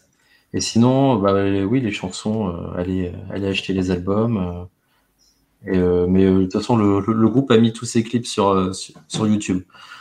On en trouve sur. Ouais, voilà, on trouve, on trouve sur YouTube, je pense, non? Si Ouais. on veut- Et après, si on veut acheter, encore mieux. hein. Oui. Cowboy fringant. Les Cowboys Fringants. Ben, merci Wow. beaucoup, euh, Maxime, pour euh, cette euh, évasion musicale. euh, franchement, euh, enfin, je connaissais déjà le groupe un petit peu, mais euh, c'est vrai qu'il y a, il y a plein. Enfin, c'est vraiment lié aussi à l'histoire du Québec, et c'est vrai Mm. que nous, on connaît pas forcément euh, toute cette histoire-là, et, et ça permet aussi de, de faire connaître euh, les thèmes euh, de, de ce groupe et du Québec en général euh, bah, vers euh, d'autres contrées francophones. Donc euh, voilà. Je vous propose Oui. peut-être de passer à la dernière partie qui est l'agenda, parce que le temps continue de tourner.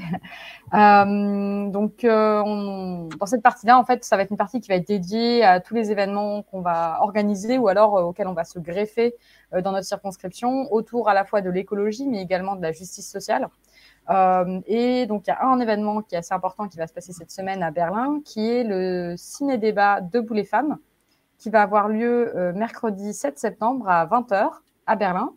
Euh, donc avec Sylvia euh, qui est militante engagée pour le maintien des hôpitaux berlinois et l'amélioration des conditions de travail, notamment des infirmières sur place, et Judith Papeux, qui est militante d'Extinction Rebellion euh, à Berlin. Donc euh, voilà, et c'est une, info qu'on a relayée déjà sur euh, nos différentes euh, plateformes, donc n'hésitez pas euh, à venir euh, nombreux et nombreuses euh, mercredi soir. Euh, et on a notre réunion NUPES qui aura lieu euh, le jeudi 29 septembre. Euh, voilà. Et par rapport à la date euh, du prochain podcast, bah, ce sera aussi une petite devinette. On n'a pas encore fixé euh, voilà, en fonction des, aléas, euh, voilà, des, de chacun, soit le 19 septembre, soit le 3 octobre. Et, euh, et là, ce sera aussi à vous de faire une partie du travail dans le sens où on vous lance un appel. Euh, voilà, euh, tous les militants et militantes de la circonscription euh, et même autre part, euh, si, si il y a, euh, voilà, s'il y a un point d'actualité euh, que vous souhaitez euh, que l'on traite, eh bien n'hésitez pas à nous écrire et à nous laisser un petit commentaire. euh, voilà. Et puis, vous pouvez faire une apparition un peu comme Théo, ou alors euh, nous, on traite le thème. Enfin, on peut. Voilà. Exactement. Oui, même, même, même participer davantage parce que moi, c'est vrai que euh, 19 septembre, je vous avoue qu'il y a, il y a peu de chances que je sois disponible. Mais c'est une bonne nouvelle. hein. Mais Oui, une bonne oui, pour, pour, pour une bonne nouvelle. Euh, voilà. C'est ça. Donc on est euh, voilà toujours en recherche de personnes qui souhaitent euh, rejoindre notre notre groupe Code Podcast et euh, bah, n'hésitez pas. On a différents groupes Facebook aussi auxquels vous pouvez nous joindre. On les mettra également dans la description de notre euh, chaîne Twitch. Et puis sinon vous pouvez toujours nous laisser des des messages aussi euh, sur euh, notre adresse mail qui s'appelle nupesfe7@gmail.com. Je vous l'ai écrit dans le chat. Et euh, voilà, on sera ravis d'avoir euh, de nouveaux euh, visages euh, pour nous aider à, à maintenir cette dynamique dans la circonscription. Voilà, et ben, on arrive à la, à la fin donc, de notre premier podcast de la NUPES des Français de l'étranger dans la 6 circonscription. Bravo, hein. Ouais, ouais. Ouais, pas bravo à. Ah, quand même, hein, franchement, c'était pas. Ouais. on, a été, on a été pas mal, on peut se le dire. On va se lancer Et les puis, fleurs. si- vous avez des retours aussi sur euh, ce que voilà, les, les points que vous aimeriez qu'on traite, ou peut-être il y a des il y a des choses que on- vous aimeriez qu'on traite davantage encore, qu'on je sais pas s'il y a une analyse des discours qui vous a particulièrement intéressé, ou, ou voilà, si vous voulez que Maxime euh, parle plus, euh, c'est très bien. aussi. Moi, je vous souhaite une bonne soirée à toutes et tous et on se retrouve euh, très prochainement. Alors, soit dans deux semaines, soit dans un mois, on vous fera parvenir l'info de toute façon en temps et en heure. Pareil. Bon. Allez, À bonne soirée. tout le monde. J'ai perdu mon tous. jingle, alors euh, Ah, Vas-y, on, le fait, on le fait sans jingle. Ta- ta- ta-. À la prochaine. Voilà.